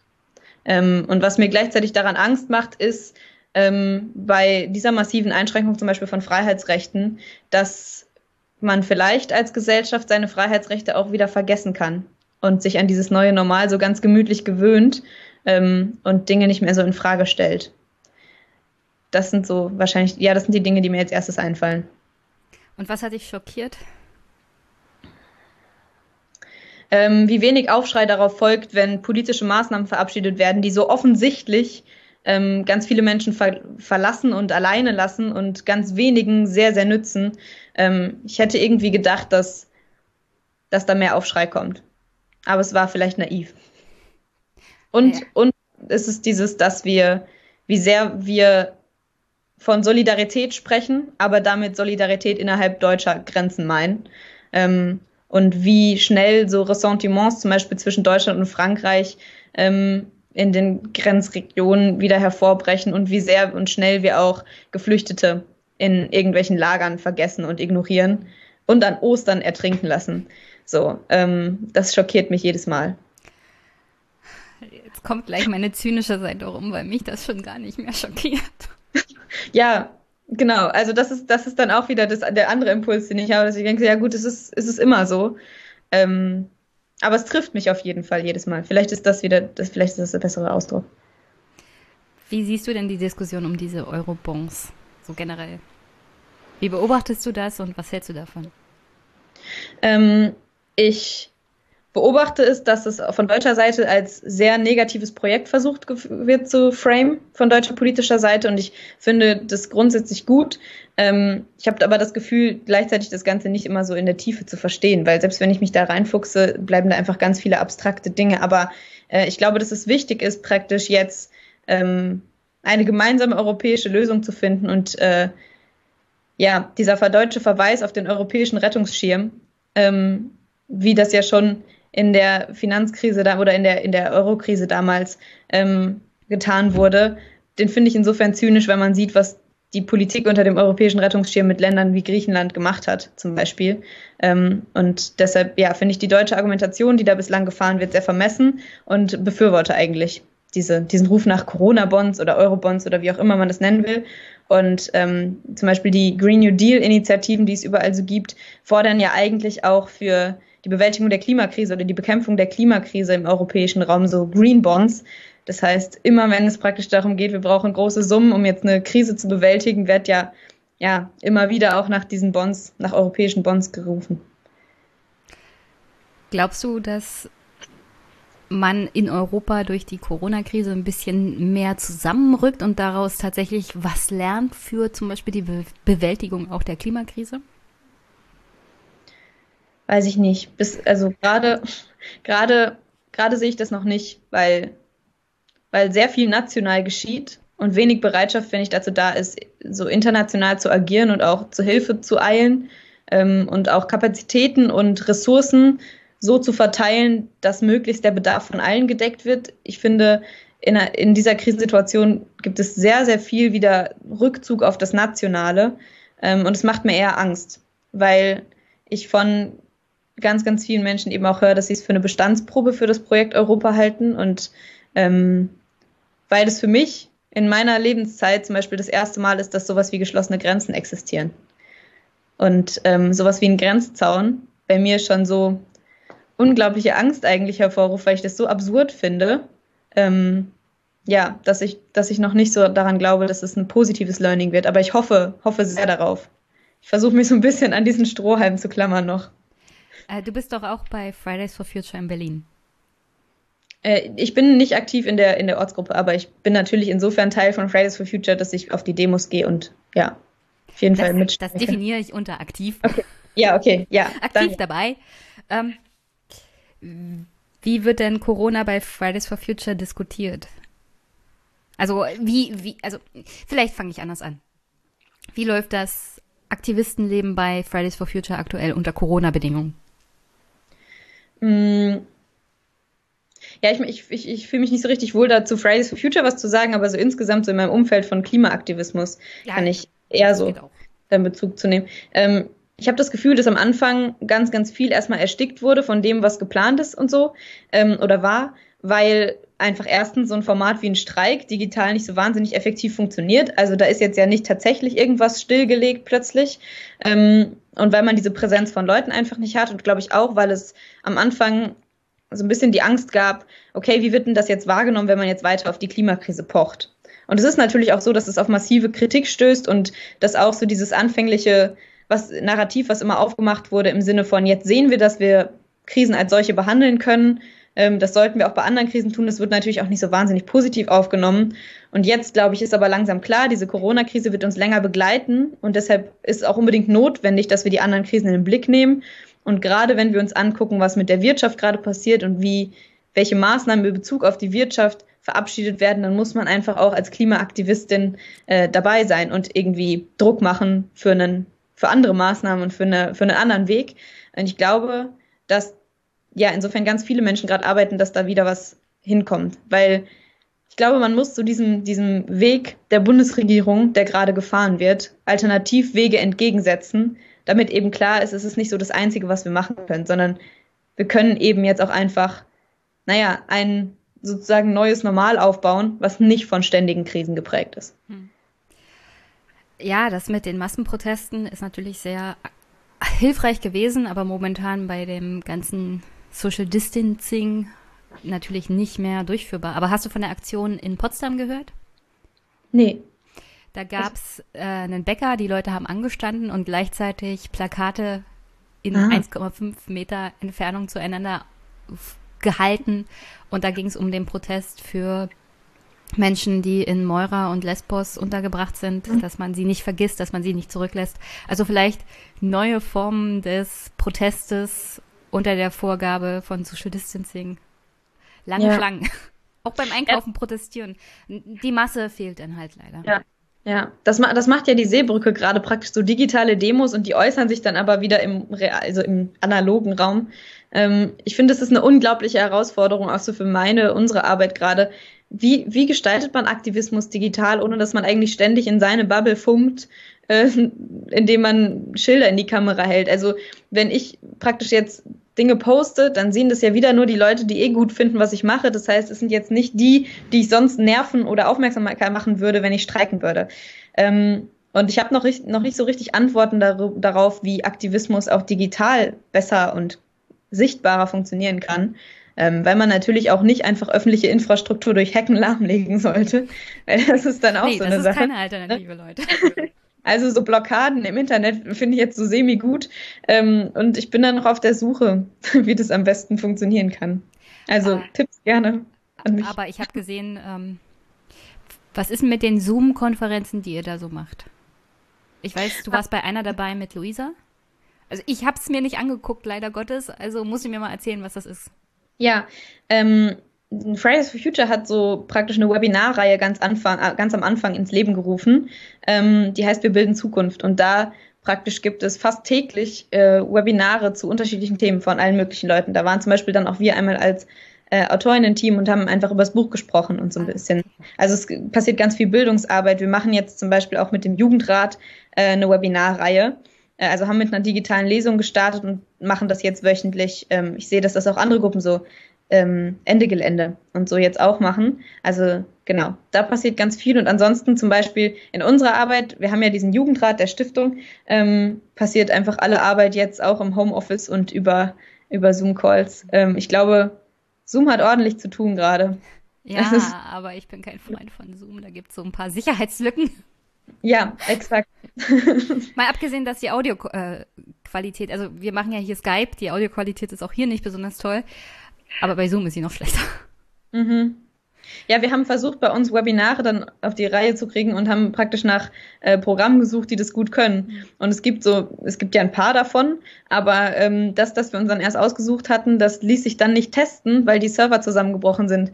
Äh, weil ich glaube, die nicht damit gerechnet hätten, zu diesem Zeitpunkt im Jahr so einen unglaublichen Boom an äh, Nachfrage zu haben. Also ja, aber es passiert ganz viel Bildungsarbeit. Das finde ich eigentlich eine ganz positive Sache, dass ganz viele Formate äh, jetzt im Digitalen stattfinden. Kennst du schon die Videos von der Bundeszentrale für politische Bildung? Nein, noch nicht. Also die Bundeszentrale für politische Bildung macht jetzt, weil auch da alle im Homeoffice sind, sehr viele auch informative Videos. Unter anderem gab es eins über eine Stunde zum Thema Ungarn und Orban und die Abschaffung sozusagen der parlamentarischen Demokratie. Mhm. Ich denke mal, ich packe das in die Show Notes. Ist super informativ und generell solltet ihr die Bundeszentrale für politische Bildung kennen, Leute, ja. da gibt es praktisch, die schmeißen euch praktisch gute Bücher hinterher. Also keine mhm. Ausreden mehr, was politische Bildung angeht. Da bezahlst du einen Euro oh. für ein Buch und das, das Höchste, was sie da für ein Buch verlangen, sind sieben Euro. Und wenn du und das PDF ist meistens kostenlos. Ja, PDF ist kostenlos und wenn man sehr viel bestellt, werden auch noch die Versandkosten übernommen.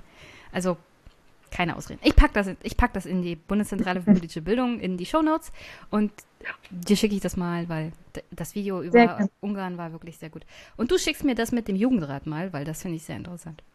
Ja, mache ich sehr gerne. Es geht, ist jeden Donnerstag um 19 Uhr. Also, ja, gerne reinschauen. Und dann macht er Lesungen. Wir haben letzten Donnerstag eine digitale Lesung gemacht zum Start und jetzt geht es praktisch, wir wollten nicht jedes Mal einfach lesen, äh, jetzt geht es praktisch immer zu mit unterschiedlichen Fragestellungen und Themen weiter. Also jetzt diesen Donnerstag ähm, geht es um Lesbos und europäische Solidarität und warum sie eigentlich dort endet ähm, und wie das eigentlich sein kann. Dann geht es um Thema Covid-19 und die liberale Demokratie. Ähm, ja, dann geht es zum Beispiel darum, Milliardenkredite und Börsenkurse, die fallen, was passiert eigentlich an der Finanzwirtschaft und alles Mögliche, also alle Fragen, die uns so umgetrieben haben, haben wir überlegt, machen wir jetzt mal als Webinare und sprechen da einfach so ein bisschen. Ähm, genau. Und lehnen das dann immer an die Kapitel im Buch an und lesen dann nur ganz kurze Teile. Weil zehn Lesungen braucht es ja wirklich niemand geben. Ein digitales Hörbuch, das wäre ja auch was. Ja. Wenn ich das hier sende, wird das meiste davon wahrscheinlich schon öffentlich sein, weil äh, eine Folge mit Paul Gebler vom Res Publica Podcast kommt zuerst und dann, dann habe ich noch ein Gespräch mit jemandem zum Thema Ostdeutschland und ostdeutsche Identität. Aber irgendwo dazwischen bist du auf alle Fälle dran, nicht nächste Woche, sondern übernächste Woche. Und deswegen wird das ja. meiste davon schon wahrscheinlich gesendet worden sein, vor allem das zum Thema Lesbos. Mhm. Aber wie gesagt, wenn du mir den Link zu den, dem Jugendrat schickst, dann stelle ich das einfach in die Shownotes und sage, Leute, reinhören, reinhören, reinhören. Oder angucken Sehr noch gern. besser. Angucken noch besser. Sehr okay. gern. Und bevor ich dich hier entlasse, habe ich noch was rausgesucht und zwar jemand von Extinction Rebellion, Lu Yen Roloff, hat ja eine Petition oder einen Brief an Angela Merkel, Herrn Altmaier und Herrn Scholz geschrieben mit einer Aufforderung und ich lese mal vor. Deutschland steckt nicht nur mitten in einer Krise, sondern hat auch eine historische Chance. Die Bundesregierung kann für Deutschland und die Welt ein noch nie dagewesenes Zeichen setzen und die beigestellten Gelder in zukunftsfähige Unternehmen, Technologien und Menschen investieren, die klimafreundlich, sozial und gemeinwohlorientiert handeln. Die Wirtschaft von morgen ist gut für Mensch und Klima. Daher fordern wir auf, Daher fordern wir Sie auf, jetzt in den Schutz von Mensch und Klima zu investieren. Klimaneutralität und Gemeinwohlorientierung machen Deutschland zukunftsfähig. Erstens, Finanzhilfen für Unternehmen an Bedingungen zu Klimaneutralität knüpfen. Nur Unternehmen unterstützen, die einen Plan vorlegen, wie sie bis 2025 klimaneutral werden. Investitionskriterien müssen so ausgelegt, ausgestaltet werden, dass sie sich am Pariser Abkommen und den Sustainable Development Goals orientieren und nur in Projekte und Unternehmen fließen, die mit einer 1,5 Grad Welt kompatibel sind. Nachdem über das wir alles gesprochen haben, auch bezüglich von mittelständischen Unternehmen, glaubst du, das ist eine nachvollziehbare Forderung aktuell oder überhaupt umsetzbar? Ich glaube absolut. Ähm, weil die mittelständischen Unternehmen ja nicht die großen Emittenten sind, ähm, die die Schuld an dem ganzen Schlamassel sind. Es gibt so eine Studie, auf die der Guardian damals, glaube ich, vor allem Bezug genommen hat, dass für 71 Prozent der CO2-Emissionen seit 1981 100 Unternehmen zuständig sind. Und äh, das sind halt diese Shell, ähm, Exxon und Co., die ganzen Gazprom, so diese ganzen Kohl und äh, Kohle und äh, ja, einfach ähm, Unternehmen, die mit fossilen Energien äh, handeln. So. Und ich glaube, wenn, wenn man an die jetzt rangeht und praktisch sich überlegt, wie man, wie man da für die Mitarbeiterinnen und so praktisch Lösungen findet und dann einfach von dieser Wirtschaftsweise wegkommt, dann, dann ist das machbar. Ähm, und ich glaube, wir sind einfach in vielfacher Hinsicht ja sowieso gezwungen, das zu tun. Wir wären auch ohne die Corona-Krise gezwungen dazu, unsere Wirtschaftsweise umzustellen. Nur ist es so, dass wir durch die Corona-Krise jetzt praktisch einmal die Wirtschaft ähm, ja, runtergefahren haben, wieder, also ja, weniger aktiv. Sie ist jetzt einmal runtergefahren und wir haben praktisch ähm, ja jetzt eh die Notwendigkeit, sie wieder aufzubauen und hochzufahren in irgendeiner Form und das dann sozialverträglich und ökologisch zu machen, ähm, ist auf jeden Fall, glaube ich, ein Mammutding. Aber es ist, auf, es ist auch auf jeden Fall notwendig und insofern, ja, ich halte es für machbar. Ähm, und ja, für, für absolut notwendig. Insofern, dass man sonst anschließend im Jahr darauf eigentlich diese ganzen Entwicklungen, die man jetzt entscheidet, rückgängig machen muss zugunsten der Klimakrise. Und das wäre wirklich absolut absurd. Aber sind das nicht Unternehmen, die die Rohstoffe fördern? Verbrauchen tun sie andere? Ja, genau. Ähm, es ist im Prinzip aber so, ja, dass sich die CO2-Emissionen auf sie zurückführen äh, ließen. Und man müsste sich praktisch überlegen, wie diese ähm, Unternehmensketten und Handelsketten dann ja auch von fossilen Energieträgern befreit werden könnten. Ähm, aber praktisch der Ursprung liegt dort. Mhm. Und wir müssen uns ja die Frage stellen, wer trägt eigentlich die Verantwortung ähm, für diese CO2-Emissionen, die da entstehen? Und äh, ja, die Verursacherin der ganzen CO2-Emissionen im Ursprung sind auf jeden Fall diese Unternehmen. Ich finde diese Zahl vor allem aber deshalb immer spannend, weil man, weil man sieht, was für eine riesige Menge von CO2-Emissionen eigentlich durch sehr, sehr wenige Ursprünge zustande kommt, ähm, weil dann eben immer ja politisch darauf verwiesen wird, ja, wir VerbraucherInnen müssen jetzt einfach alle unterschiedlich konsumieren und dann fliegen sie einmal weniger in den Urlaub und dann kaufen sie mal die Biogurke und dann geht es schon. Aber das ist eben nicht die große Frage, die wir uns stellen in erster Linie. Die kommt dann irgendwann darunter. Ähm, aber ja, das finde ich immer ganz wichtig, sich das zu verdeutlichen. Und ich glaube, wenn wir von Transformation der Wirtschaft sprechen, dann müssen wir vor allem überlegen, welche Bedingungen muss ähm, eine Politik an die großen Konzerne stellen, weil die eben schneller handlungsfähig sind und sein müssen. Und dann muss man sich eben auch überlegen, und ich glaube, da geht es dann zusammen, ähm, wie funktionieren diese Bedingungen für kleinere und mittelständische Unternehmen, die ja niemandem was Böses wollen, ähm, aber eben einfach nicht auf dieselbe Art und Weise reagieren können auf politische Maßgaben wie ähm, Großkonzerne. Zweite Forderung. Kein Geld für Öl, Kohle, Gas, nur Unterstützung und Kredite für Unternehmen, die eine CO2-neutrale Energieversorgung möglich machen. Bei Kohle gehe ich ja noch mit, aber du musst ja, also der, absolut aufhören von heute auf morgen äh, Öl und Gas auch noch zu verwenden, ist, glaube ich, ein bisschen illusorisch und absolut nicht machbar, vor allem in der Wirtschaftskrise, die auf uns zukommt. Und bei der Kohle haben wir uns ja auch gesetzlich schon darauf verständigt, dass wir aufhören, ein bisschen spät, aber wenigstens aufhören. Aber das ist, glaube ich, eine, also in meinen Augen eine Forderung, die ein bisschen über das Ziel hinausschießt, weil Kredite nur an Unternehmen, die CO2-neutrale Energieversorgung möglich machen, das ist nicht machbar. Ja, ich glaube, was auf jeden Fall passieren muss, ist, dass man die Subvention für diese Energieträger abschafft, weil das ja das einfach völlig absurd ist. Und ich glaube, dass dann Kredite immer nur gewährleistet werden können für eine Übergangsphase praktisch mit einem Plan, das ist dann ja wieder mehr die erste Forderung, ähm, mit einem Plan dazu, wie man praktisch ja 2025 aus meiner Sicht aus der Kohle aussteigt. Aber jedenfalls praktisch, dass nicht einfach Geld ins Nichts geht, sondern praktisch das Geld immer schon in die politische Trans oder in die wirtschaftliche Transformation geht dadurch. Gut, dann die letzte Forderung, damit kann ich mich schon wieder ein bisschen mehr bewerben. Menschen unterstützen und fördern.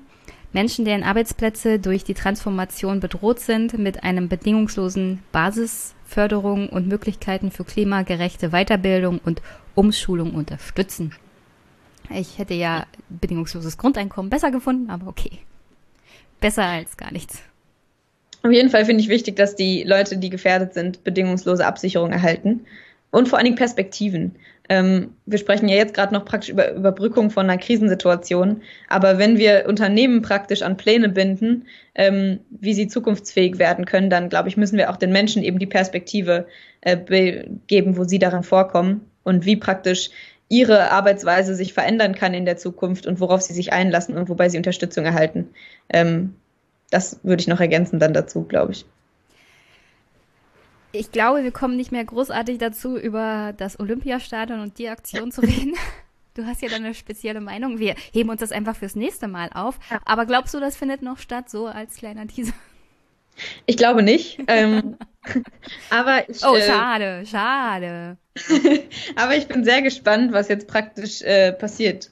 Ich habe so gehört, also man munkelt ja praktisch, dass überlegt wird, wie dieses Geld dann vielleicht an andere Initiativen gehen kann, wenn die Menschen zustimmen, die das, ähm, die sich da Tickets gekauft haben. Und ich äh, würde mir wünschen, dass ja daraus noch was Gutes wird. Das wäre wahrscheinlich das einzig Positive, das aus der Aktion geworden ist. Ja, und äh, das würde mich wahnsinnig freuen, weil das wäre das riesigste Crowdfunding für NGOs aller Zeiten. Ja. Ähm, das fände ich dann wiederum gar nicht so verkehrt.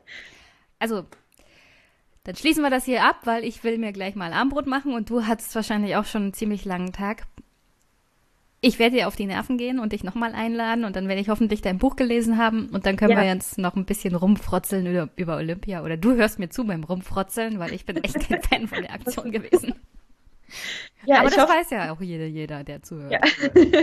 ich hoffe dann, dass äh, das Buch in der Zeit bei dir ankommt, weil der Verlag auch wieder seine Poststelle aktiv hat. Uh. Und ich hoffe, dem Verlag geht es einigermaßen. Also das ist ja immer so eine Sache aktuell. Ja, es ist Random House. Ich fürchte, die werden sich retten können. ja, okay, die werden es wahrscheinlich schaffen. Ich dachte, irgend so ein kleiner Verlag oder so. Ich, ich wünschte, ich wünschte. Ja, die, also bitte nicht Random House unterstützen in diesem Zeitraum. Oh Gott, jetzt reiße ich mich hier noch in die Scheiße. Das geht natürlich nicht. Also man sollte schon dein Buch lesen und kaufen, wenn es geht. Ich denke mal, da geht auch was an die Stiftung. Ähm, naja, also wir, wir sind, also grundsätzlich ist das Buch noch ein Minusprojekt, ein ordentliches. Ähm, genau, Buch. weil Buch, Buch schreiben und verkaufen irgendwie gar nicht so reich macht, wie man meinen könnte. Ähm, genau, aber wenn wir noch ein paar tausend Exemplare bekommen, dann kriegen wir wieder Beteiligung an den einzelnen Büchern. Insofern, ähm, wer uns unterstützen möchte, kann gerne ein Buch kaufen. Und ich habe die Varianten gesehen. Es ist offenbar auch recyceltes Papier. Ja, und es gibt es auch als E-Book. Also wer jetzt nicht die Post belasten will, kann das E-Book lesen. Ja, ich bin hier ein absoluter Fan von echten Büchern auf echtem Papier. Ja, dann tut's die örtliche Buchhandlung. Auf jeden Sehr gut. Dann danke ich dir recht herzlich, dass du dir die Zeit genommen hast und ich kann nur sagen, war wunderbar. Wir hören uns und sehen uns. Bis bald. Tschüss. Ja, bis bald. Ciao.